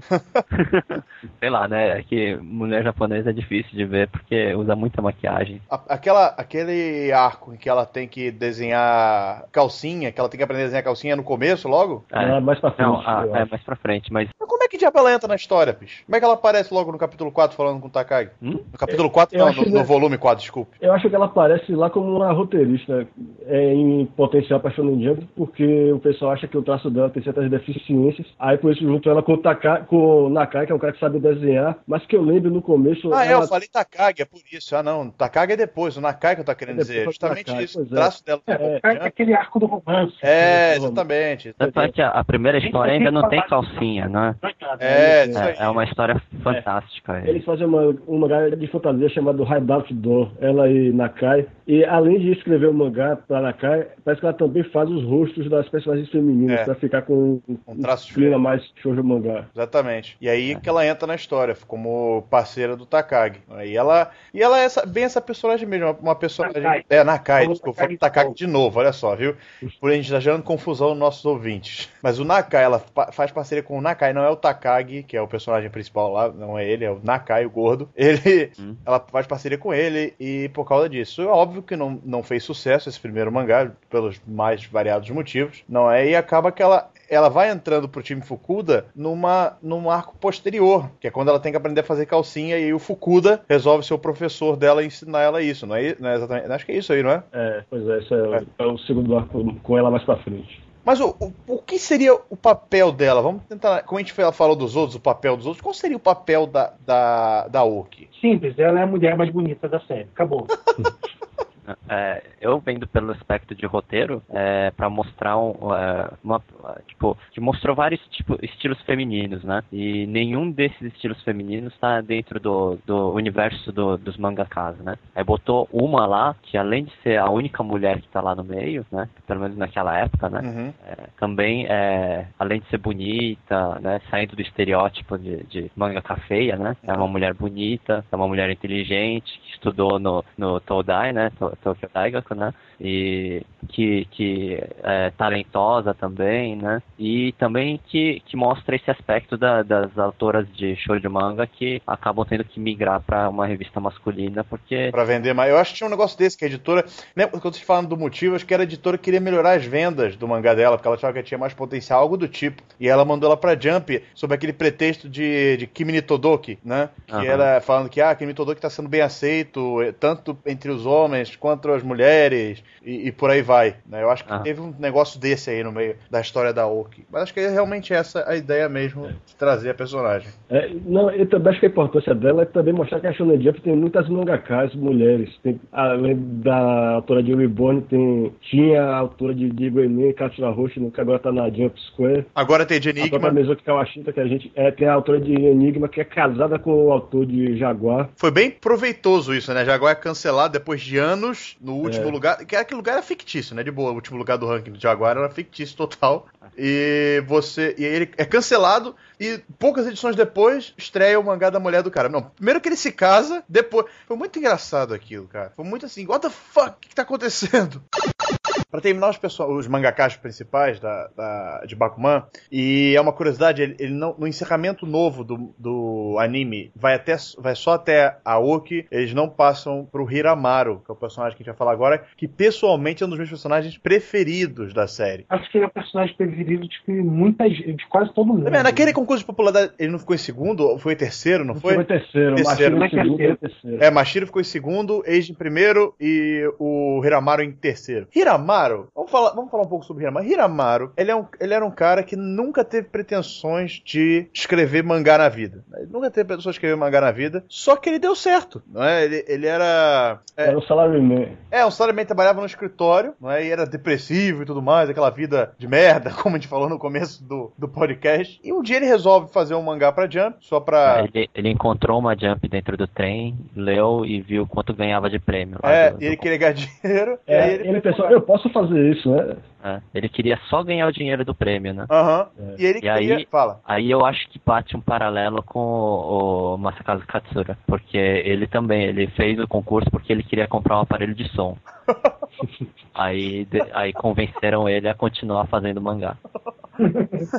Mas é basicamente isso. O Hiramara ele começou, ele fez a- o, o one shot de Otters Eleven, né? Que é o nome traduzido, que significa O- Elontra. Não, na verdade, essa é a tradução meio errada. Era pra ser outro number 11, que é a Lontra número 11. O título japonês é o que o Fábio fala pro Doc, qual é mesmo? Da Koju Ichigo. É. Pois é. É porque eu, eu não li a versão traduzida, eu não sei como é que eles traduziram os nomes. É, eu, eu, eu lembro, eu, como eu vi a primeira vez com esse nome Otters Eleven, eu fico com ele na cabeça, né? Então, sempre que eu vejo alguém, alguém falando a versão em japonês, eu vejo 11 e já logo associo É. a Otters Eleven. Mas Otters é lontra, né? Porque é um cara que é uma lontra. É um, é um mangá de comédia, mas é uma comédia séria, porque é um cara que é uma lontra. Ele é uma lontra, uma lontra no corpo de um homem, só que ele vive um dia a dia normal, um dia a dia de salaryman. Então ele, ele passou toda a depressão, todo o, o nojo que ele sentia daquela vida de merda que ele, que ele, que ele vivia pro mangá dele. E foi um sucesso absurdo. Todo mundo adorou o mangá dele, votou, ficou em primeiro. Ele ficou em primeiro lugar, não ficou? Não. Acho que sim. Não. Ficou, eu acho que ele ficou em primeiro lugar no começo. Ah, Eu não lembro. Com o One Shot eu acho que ele ficou. Não sei se com a série ele ficou, mas com o One Shot ele chegou a ficar assim. E aí o editor dele, o editor dele é muito engraçado. É muito, ele começa a fazer manipulações, né, com o Hiramaru pra ele poder continuar publicando, assim, ah, Hiramaru, se você fizer isso, eu te faço, você, sei lá. O Hiramaru não quer trabalhar, ele só quer ter dinheiro, né? Então quando ele começa a ser publicado, ele, ele o editor tem que sempre se virar pra conseguir é, Fazer ele trabalhar. fazer ele trabalhar, exatamente. E, e é engraçada a maneira como ele faz isso, né, cara? Você vê que o trabalho do editor nem sempre é tão fácil como parece. E, e a parte, é, assim, desses núcleos, eu acho que é a parte gag da história, né? Vocês não acham também que é a parte mais engraçada? Um, um negócio legal que o editor Yoshida faz pra motivar Hiramaru a trabalhar é fazer ele se endividar. Ele, faz, ele fica ganhando dinheiro com o mangá e fica comprando apartamento de cobertura. Ele comprou um Porsche. Pois é, ele tem essas prestações pra pagar e o único jeito de ele pagar É é, trabalhar. no mangá. É verdade, é disso. É muito engraçado. É a parte comédia da história, né? E, e é muito engraçado você ver o coitado do Hiramaru lutando pra não fazer mangá. E é sempre, assim, sempre que ele quer, ele quer fazer um negócio que é ruim pra ele, ele acha que vai ser ruim pra ser demitido, né? Ser expulso da Jump, sempre é um sucesso. Eu, fico, eu acho muito engraçado isso, né, cara? E é- também é o único mangá de dentro do Bakuman que virou mangá de verdade, É né? verdade, o, é, o, Lontra. o Lontra ganhou uma- um one shot na Shonen Jump e que depois acho que foi vendido como um volume separado no mangá, eu acho. Eu sempre quis saber isso, se ele foi incluído como extra no dos Tankobuns. Alguém sabe? Eu acho que, cara, teve um lugar que foi lançado sim, eu só não lembro onde que foi. Mas eu- teve na Shonen Jump, saiu na Shonen Jump, eu não lembro qual o número da Shonen, foi no ano passado, mas eu não sei agora, eu sei que saiu, cara, eu vi em algum lugar que saiu a, a uma versão encadernada, entre aspas, desse mangá. Ah, lembrei, foi no, no Character Book de Bakuman. Ah, foi. Foi no do mangá de, de dos o mangá não, né? O livro dos personagens de Bakuman, que é um livro Coisa do- que eu vou ter que ler também, que eu... É, eu vou- eu vou comprar isso aí. Eu tentei comprar numa loja lá que tinha, só que esgotou. Vou ver se eu compro na BK1 mesmo, vai ser a única opção. É. Mas diga uma coisa, quem vocês acham que é o Hiramaru da vida real? Quem é a inspiração dele? Além do Katsura, claro. Não, é, é- esse início eu acho que é, é- é do, tirado da história do, do Katsura, porque é muito parecido a história. Negócio de, de, de fazer mangá só pra ganhar dinheiro e depois ser enganado a ficar fazendo mangá, continuar. Mas de resto, eu acho que ele é muito parecido com o. o- agora não tô encontrando o nome dele, eu esqueci, eu esqueci o cara do Ken Shoubai. Ah, e a Soki Kita. Ah, e Ele- a Sakita, isso. Que o, jei, o, o jeito dele, a, a gag, assim, por, por ter É, o estilo de humor, gag. pois é. É. E fazer aquelas referências constantes a pessoas da vida real. Porque é, o Ken Cachorbai, até onde eu li, tem sempre uma referência a algum mangaká, do, alguma, alguma celebridade. E você lendo aquele one shot do, da Lutra, você vê que tem um personagem que é igual ao editor Yoshida, ele fica usando ele como um boneco de voodoo. E, e quando ele publicava uma Kohari na Jump, ele era ele era um dos poucos amigos, né, que ele tinha dentro da Jump, era exatamente o cara que todo mundo fala que é o, o, o Batsugo. É, É, só que isso daí a gente vai deixar mais pra frente, Vamos né? falar, não, vamos falar, ó, vamos dar um intervalinho rápido aqui, a gente volta, já porque nós falamos de todos os personagens principais da série. Esquecemos de alguém? Não, esqueceram, esquecemos, esquecemos. De- eu ia falar pra você, antes de fechar o negócio, eu acho que tem que falar do, do editor-chefe. Ah, muito Ah. bom, muito bom, bem pensado. Eu acho, eu acho ele um, um personagem bom pra caramba, né? É um cara assim que é, ele entra como poderoso chefão, né? Você vê ele assim, é, ele é o cara que manda e desmanda na Jump, né? Se, se ele falar, todos os outros editores têm que baixar a cabeça. E isso daí eles deixam bem claro que é assim, né? A última palavra é sempre dele. Só que, é, indo mais pra frente, você começa a ver um lado mais humano dele, né? Você vê que ele acaba sendo meio que um paizão pros autores, né? Às vezes ele até chega a passar a mão na cabeça, só que não de um jeito que vai estragar os autores, né? Ele ajuda eles, né? Ajuda eles mas a cobra. É, mas, é, mas faz o negócio, é, é fala, fala para eles tomarem responsabilidade pelas atitudes deles, né? E vale lembrar também, para ainda deixar o personagem mais interessante, ele foi o editor do tio do Mashiro. Não sei se pode ser é. considerado spoiler ou não, mas uhum. faz parte do personagem, eu acho legal a gente falar. Foi exatamente ele, ele que teve de, que demitiu o, o tio do Mashiro da Shonen Jump. Né? E, e desde o começo, quando ele vê a primeira vez o nome do Mashiro na, pro concurso, né? Que foi o primeiro concurso que eles participaram, ele já sabia quem era o Mashiro e de quem ele era sobrinho. E ele tem, querendo ou não, ele tem um, um certo é, não é um carinho, é uma, uma proximidade maior com o Mashiro e, consequentemente, com o Takagi também. Tanto que você vê logo no começo, ele tá, ele tá tendo uma reunião, eles estão tendo uma reunião com o Hattori e ele intervém, porque ele escuta o negócio e ele logo senta na mesa também e fala com os meninos, né? Como pegando para ele a, a, a, também a ideia de ser um tutor dos meninos. Né? Eu achei isso é, muito e, interessante. E, e, nessa hora ele entra com uma frase que tem um impacto incrível. Ele já fala assim: se o mangá é interessante, nós vamos publicar. O mangá só precisa ser interessante para ser publicado. Mas realmente, mas é um personagem, é um personagem que assim, eu acho que é um personagem chave pra série, é ah. verdade. Uhum. Porque você, você vê ele no começo como um vilão, né? Só que depois ele vai mostrando que ele não é um vilão nem, nem um cara bonzinho, né? Ele, ele é o editor-chefe e faz o papel que o editor-chefe é. tem que fazer. É. Ele não pode ser bonzinho. Uhum. Eu vejo ele como, como um personagem, um dos personagens mais assim, humanos, menos caricato, né? Porque todos os personagens têm um lado meio caricato. Ele, o, o, o Batsugumi, ele coloca bastante coisa, assim, para você é, se identificar com o mangá, né? E o, e o editor-chefe, ele é o, o personagem real, assim, né? É o único que você consegue perceber que tem um certo respeito, né? É, pelo, pela pessoa que está sendo é, representada lá, né? Porque esse, o, o cara mesmo que é representado, né? Que é o atual editor-chefe, né? Que entrou em 2000 2008, mesmo ano que começou o Bakuman, né? Esse cara aí, ele, ele só, fez, só foi editor de quatro mangás, né? É, só que aos, aos, quatro mangás. O Kotikame, né? Ele foi o quarto, o quarto editor do Kotikame. O Boy, aquele Hallelujah, né? Uhum. Também foi um puta de um sucesso na época, né? Uma das poucas coisas que ainda sustentou a Jump durante a época lá, né? O final. A recessão? É, finalzinho da Era de Ouro, né? E o Rurouni Kenshin, né? Samurai X.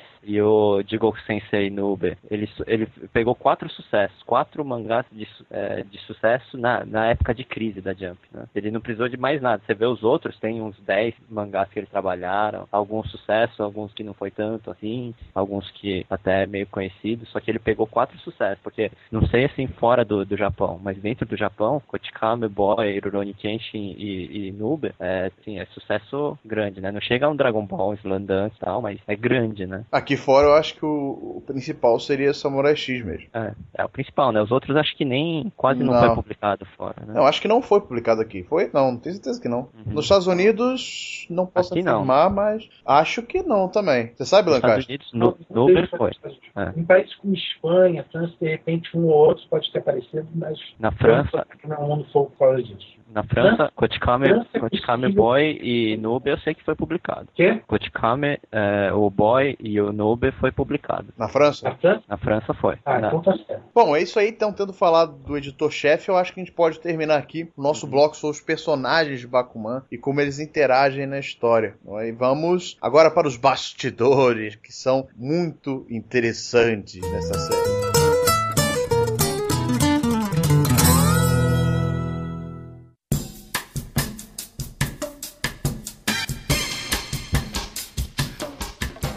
Estamos de volta para falar agora sobre os bastidores de Bakuman. Se a história de Bakuman, os personagens já são interessantes, tem toda uma história por trás da obra que torna a coisa ainda muito melhor. O que, que a gente vai começar falando? Vamos lá, vamos começar a falar sobre os autores, como é que vai ser? É, acho que o principal é começar pelo, né, pelo Obatsugumi. Verdade. Quem é Obatsugumi? Onde é que ele surgiu? É. Não, Death Note, é. Exato. No, no Death Note, na época que ia estrear o Death Note, eles anunciaram como um autor que levou uma história história lá, né? Só a história. Uhum. E, e era muito boa, e por isso é, o, o editor que atendeu ele, que era o editor do Obata Takeshi, mostrou pro Obata Takeshi e falou: Você não quer desenhar isso? E aí teria dado certo. Mas isso daí é a história É, real, né? A história da Jump, que a Jump publicou, né? Que diz que por ele querer manter a privacidade dele, ele usa um nome falso, pseudônimo, né? Mas, na verdade, é porque ele esconde outro, né? Outro autor por trás, né? É um autor antigo que saiu da Jump, não Uhum. é? Quem é esse autor? Sim, É o Hiroshi Gamon, é, o autor que fez o Totemuraki-man. Exato, era um cara que fazia gag mangás. né, Vamos dizer Uhum. assim, ele fazia gag mangás, fez um relativo sucesso, teve anime e tudo mais. Me lembra um pouco a história do tio do. do... É. Do Mashiro, né? E aí é uma coisa que a gente vai falar também de Bakuman agora. É, o Tsugumi Oba, no caso, ele fazia esse mangá, né? O Rukiman. E ele. E a mangá acabou, foi um sucesso, né? Quando saiu, e acabou, e acabou. Ele nunca mais conseguiu emplacar nada. Assim como o tio do Mashiro também não conseguiu.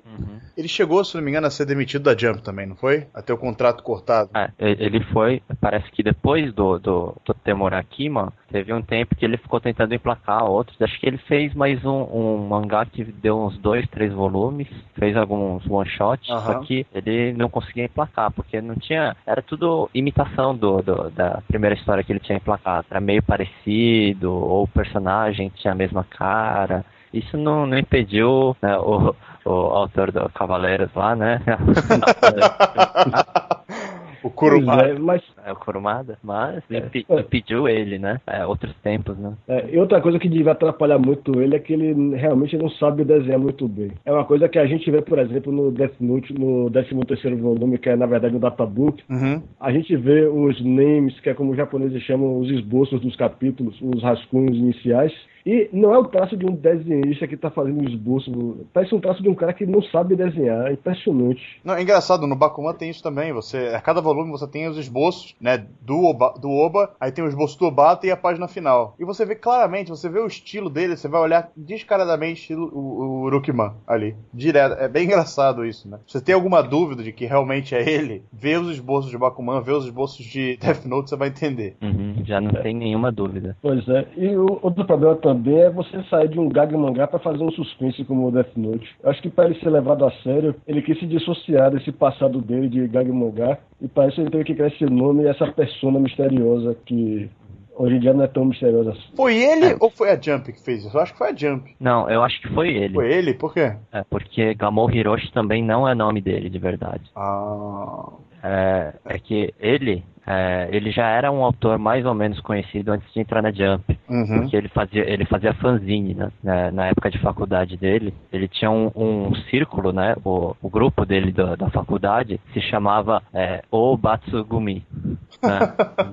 É, ah, só o que, Gumi é é, de grupo, né? é, não, é, é, só que se escreve de outro jeito, né? Ah, É, seria é, é o grande Batsu, né? Batsu é- seria tipo negativo, aquele X, né? Uhum. É, Gumi é o grupo, né? Então seria o grande, o grupo do, do grande negativo, uma coisa assim, né? Pra falar, tipo, como se fosse um, é, um grupo de párias, um grupo de, né? Coisa- Que era o grupo, o grupinho de fanzine dele, né? Tanto que é, eu já cheguei a ver o- um, não é bem um uma foto lá de, de uma capa de um fanzine dele dessa época com escrito isso, né? Uhum. Batsugumi. É um xizinho de um do lado do kanji de Gumi. Interessante. É. Daí veio o nome dele atualmente. É, que veio esse nome, né?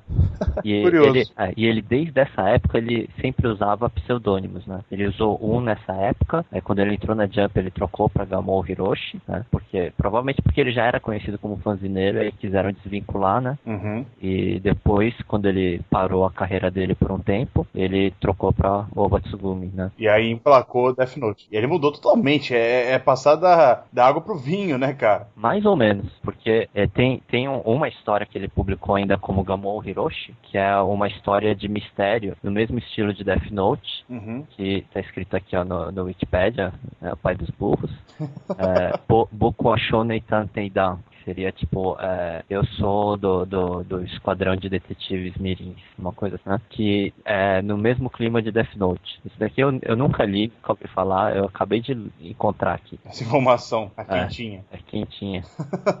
Mas abrindo a página do Wikipedia tem bastante coisa, tem até a descrição dos personagens e tal, né? A Wikipédia japonesa, né, filho? Aí, Wikipedia japonesa. Foi publicado de 98 a 99. Interessante. menos de um ano. Foi seis meses. Então deve ter dado um volume só. É, interessante. Boa informação, isso aí. É. Além do Tsugumi Oba, né, essa ideia do Oba de ter mudado, é, muitas pessoas fazem esse paralelo com o tio do Mashiro e o próprio Mashiro. né, falando que o tio do Mashiro era o Oba de Rockman. E o, o Mashiro é o Oba de Death Note e Bakuman. Né? Então tem essa, essa, esse pé, na, essa, baseado nessa inspiração, seria. Uhum. O que mais nós temos para falar sobre Bakuman? Além de que o autor dele já é um mistério por si só. É, tem, tem mais uma coisinha que eu tô lendo aqui agora. Diz que em 2008, na mesma, na mesma época que saiu o Bakuman, ele, o, ele lançou um, um livro como Gamou Hiroshi. Nó. Um livro, um livro, aquele livro infantil, né? Livro com desenho, chamado De- Deta Wantsu.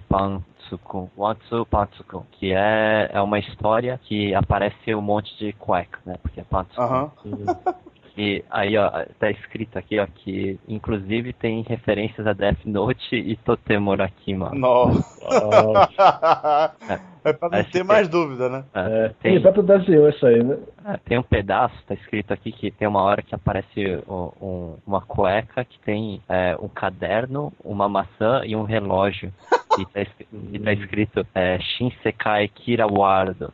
É o novo mundo, o mundo de Kira. Nó. É pra logo tirar a dúvida de quem ainda tinha Uhum. alguma de quem era de Tsugumi Oba. Só que a Jump ainda oficialmente não diz que os dois sejam a mesma pessoa. Não, É que o que eu acho que acontece muito em Bakuman é que os desafios que Takagi e Mashiro têm, muitas vezes espelham os desafios que os- o próprio Oba e o Obata têm fazendo o Bakuman. Eu acho que, por exemplo, do mesmo jeito que a arte de Mashiro vai evoluindo e ficando um pouco, é, um pouco mais solta, mais preto e branco, com menos retícula, Obata também vai mudando o jeito de desenhar Uhum. dele para deixar mais Shonen Jump clássico. É, muda bastante, né? Bastante. Dele. O começo é Death Note, o- os atuais mudou bastante, né? já. Então ele tá bem Pois mais é. solto, mais. sei lá, é. Acho que comédia também, né? Mais. Mais shonen. É, e você vê no capítulo mais recente que Fábio não deve ter lido ainda, o Machiro está tentando mudar o jeito de desenhar, fazendo, indo do esboço direto para a arte final, tentando usar direto o nanquim, em vez de desenhar no lápis tudo certinho e depois passar a arte final. Isso, mais uma vez, se reflete na arte de Obata. Ela está ficando cada vez mais desse estilo. Uhum. Agora, do, jeito que, do mesmo jeito que o Taro Kawaguchi é um alter ego de Tsugumi Oba, Takagi, por, por associação, tem que ser o alter ego atual de Oba, porque ele é que escreve o mangá. Uhum. E eu acho que mu- um dos desafios que, eu, quer dizer, um problema que Oba tem, que é notório, por exemplo, é a dificuldade de desenvolver personagens do sexo oposto perfeitos. E quando o próprio é, Takagi tem um problema desse, ele começa a se aproximar de Aoki para tentar trocar experiências um com o outro e ver como escrever, como ele escreveu a mulher, como ela escreveu o homem. Acho que Oba tá meio que fazendo meia-culpa aí, tentando admitir que ele tem essa deficiência, que na minha opinião é algo que quase todos os atores da Shonen Jump e até alguns, alguns atores de shoujo, a maioria tem. Ele é muito poucos shoujo, é, shoujo mangás que tem personagens masculinos realmente convincentes. Tem alguns que, mangás de shoujo que eu curto até, mas que tem personagens masculinos totalmente irreais pra mim. Pra mim é uma coisa que vai dos dois lados. E outro aspecto da metalinguagem é que o- os defeitos que Takagi tem como roteirista, por exemplo, quando ele começa a escrever, sempre falam pra ele que ah, esse conceito não parece um mangá, parece um novel, um romance. Aham. Pois é, Sim, porque... porque ele foi escrever em prosa e não tinha técnica para isso. É isso, pois é. Escrever para quadrinhos é muito diferente do que escrever para um romance. Pois é. E, e Oba, se você ler Death Note, ele tem esse problema de ter muito texto para encaixar, tem muito monólogo interno, os personagens pensando, expondo as teorias dele e tentando deduzir o próximo passo e tal. Tem gente que acha, que acha isso chato, eu acho legal, eu adoro o Death Note. Mas é um problema que, que eu acho que Oba tentou trabalhar em Bakuman. Ele tentou reduzir a quantidade de texto que ele bota e fazer um mangá que flui mais naturalmente, como se espera de um mangá shonen também. E outra coisa, é, além dessa, dessa ideia, tem, como a gente falou já durante o podcast, do que os editores são baseados em editores reais, é, o próprio, os próprios diálogos que eles têm com, com editores, eu tenho plena certeza que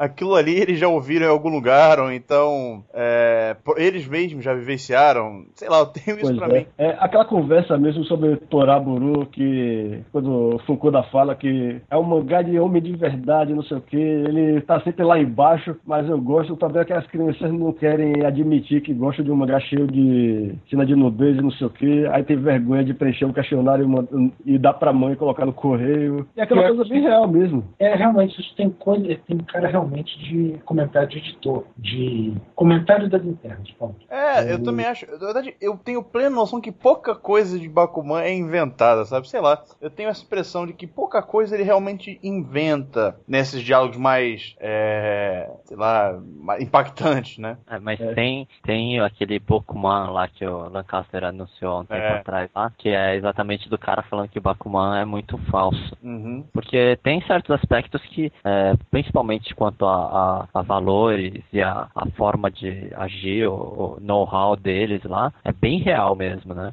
Tem bastante coisa que você pega manual de, de como trabalhar com mangá e os caras ensinam e é do mesmo jeito, né? Uhum. Falando sobre a Jump também, esse esquema é, dos editores é, de sair em três anos, dos autores é, fazerem contrato e tal, não sei que lá, todos esses negócios de bastidores, você vê em, em manual tal, né? Tem essas coisas, tem bastante base, né?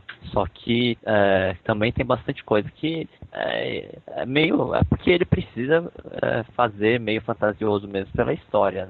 Digamos que ele dá uma romantizada no que ele vivencia. Uhum. Cara, eu vi ali, já disponibilizaram, só disponibilizaram no Nato as primeiras páginas do tal Bokuman. As duas primeiras páginas, né? Uhum. Que é, primeiro o cara tá, mostra todo o estúdio, aquele lugar pequeno, apertado, escuro, é, eu já tô, e o cara roncando, tá ali roncando, é, praticamente em cima dos desenhos na cama. Uhum é um, é um cenário desolador. E é, é um autor que ele se especializou em, em falar, falar, falar mal, assim, fazer protesto, né? Porque o próprio Blackjack Nyoroshiku que ele fazia antes era de protesto contra o sistema de, de saúde japonês, né? Vale lembrar que Bokuman, é, para quem ainda não sabe o que, que é, é um mangá que foi recentemente anunciado. Onde é que ele vai sair, Lancaster? Ele vai sair na, ele vai sair na Manga Action da Futabashi. Manga Action, então. É, e ele tem a proposta de trazer a visão real do como é que é o mundo dos mangakas, né? Porque o cara acusou o Bakuman de ser uma coisa fantasiosa e ele tá com essa proposta de trazer. É, isso é bem é, é referência, né? Que o nome é Bokuman, né? Não foi à toa. É realmente para fazer a ligação entre os dois. Né? Então você tem... É, e, e Boku, Bokuman é, seria tipo o meu, o meu mangá, né? Uhum. É porque Boku é, seria eu, uhum. né? Então é o meu mangá. Né? Acho que deve ser ele falando, é a minha visão do Bakuman. Né? Porque o próprio Bakuman também também, quando saiu o conceito, eles falaram que era o Mangamichi é, versão é, atual, né? Uma atualização do hum. Mangamichi, que é o clássico do, do, do, mangá de mangá sobre fazer mangá. Né? O pessoal faz essa crítica mesmo a Bakuman, é, é uma crítica frequente que que o pessoal diz que a coisa é fácil demais para Machiro e Takagi, que não é normal você conseguir uma serialização tão cedo, até mesmo para você emplacar um shot é difícil, mas acho que tem limites por quanto você pode tornar um mangá deprimente. Mais duas curiosidades. Primeiro, é, que Bakuman em dezembro de 2010 chegou a é, 600, 600 manda o quê? É, 6 milhões está, eles estão arrumando 7 milhões de cópias vendidas Total? é, de todos os Tanko Muito bom. 7 milhões, hein? 7 milhões no bolso. É coisa, é, amigo. 7 milhões dividido por dois, né? Porque são dois caras. é, é uma boa é. grana. É uma boa grana. É, e é mais do que vende Toriko, por exemplo, que tá ganhando anime no horário excelente aí, logo depois do One Piece. Uhum. Mas provavelmente daqui a pouco o Toriko também vai estar tá vendendo né? assim. É. Ele tá no horário bom e ele tá fazendo muito sucesso.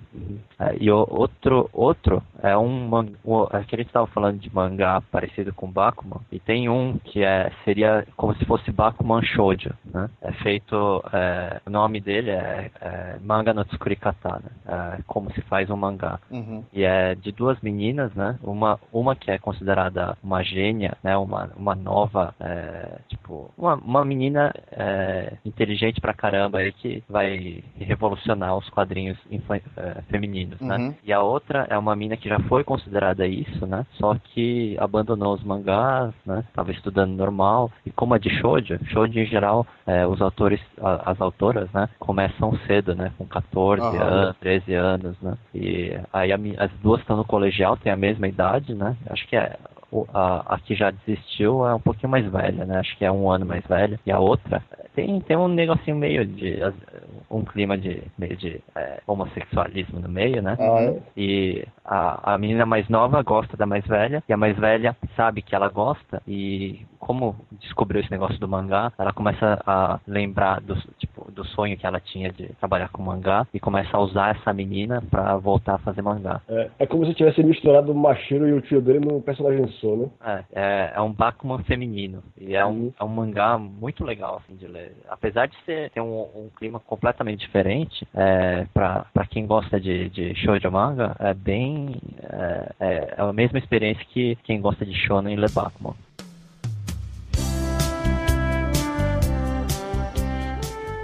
E chegamos ao fim do podcast. Infelizmente nós não conseguimos falar sobre o anime, mas se você quiser saber sobre o anime de Bakuman, eu estou fazendo colunas semanais, é, quase semanais, no blog a respeito do anime de Bakuman. E se a gente colocasse o anime aqui, ia ficar enorme o podcast. Então a gente preferiu deixar o anime de lado e focar só na história do mangá e nos personagens da série. Bom, espero que vocês tenham gostado, eu com certeza gostei bastante. E é isso aí, vamos deixar meus convidados falarem. Pois é, pessoal, mais um podcast aí do MBB Nikenkai. Muito obrigado por terem ouvido, por sua paciência. Eu poderia falar de Bakuman por mais umas 5 horas no mínimo, mas eu tenho que me controlar aqui, o pessoal tem que dormir. Então, espero- até a próxima, espero que vocês continuem ouvindo a gente. Passa a bola aí para Fábio e Alexandre. Ok, então. Eu, foi um prazer estar aqui com vocês, foi um prazer ter falar de Bakuman, que é uma série que eu gosto muito e que é, que é bastante inspiracional, verdade. Ó, eu quero agradecer muito o Diogo, o, o Starro também, por ser o nosso host, host hoje nesse podcast. Acho que foi umas boas três horas e, e meia aí de diversão, conversando de uma série muito bacana e que pra mim, para mim é, e acredito para muitas outras pessoas, é, fo- foi uma série que é muito motivadora, porque eu, eu fiquei 10 anos no Japão, é, exatamente tentando é, publicar um mangá na Shonen Jump. E, inclusive fui bater a porta de um editor, né? Fui no evento para mostrar o meu material para o editor, só que no meu caso foi um não, né? não foi um sim. E eu acho que muitas outras pessoas que é, lerem o mangá, o, o anime eu não sei porque eu não assisto, mas que lerem o mangá também vão se sentir motivadas e vão querer publicar mangá. Talvez não, não na Jump, talvez não na, na Magazine ou na, ou na Marvel, na DC, mas de repente, né, fazendo um jabá na Ação Magazine, vai estar para sair, e também fazer um jabá, um jabá prévio, né, porque eu também não posso ainda falar muita coisa, mas em julho eu vou estar lançando um, um mangá nacional também pela New Pop, provavelmente no Anime Friends, né? Roteiro e arte ou só roteiro? Só roteiro. Uhum, Eu sou é, é, a mesma equipe do Rhapsody, uhum. né? Então vai ser para quem para quem estiver esperando o Rhapsódia, também já vai dar para ver, ter uma ideia de como vai ser. E, e também falar do meu blog, né, que tá meio abandonado há uns seis meses, mas de vez em quando eu ainda po- posto algumas coisas. Mas tem conteúdo antigo de qualidade lá, então podem acessar. Opa, e, e o link vai estar aí pode, vai embaixo. estar no post. vai estar no post, então acessem, continue acessando também o Anikenkai que eu, eu ponho no meu RSS para ler e, e é isso, valeu.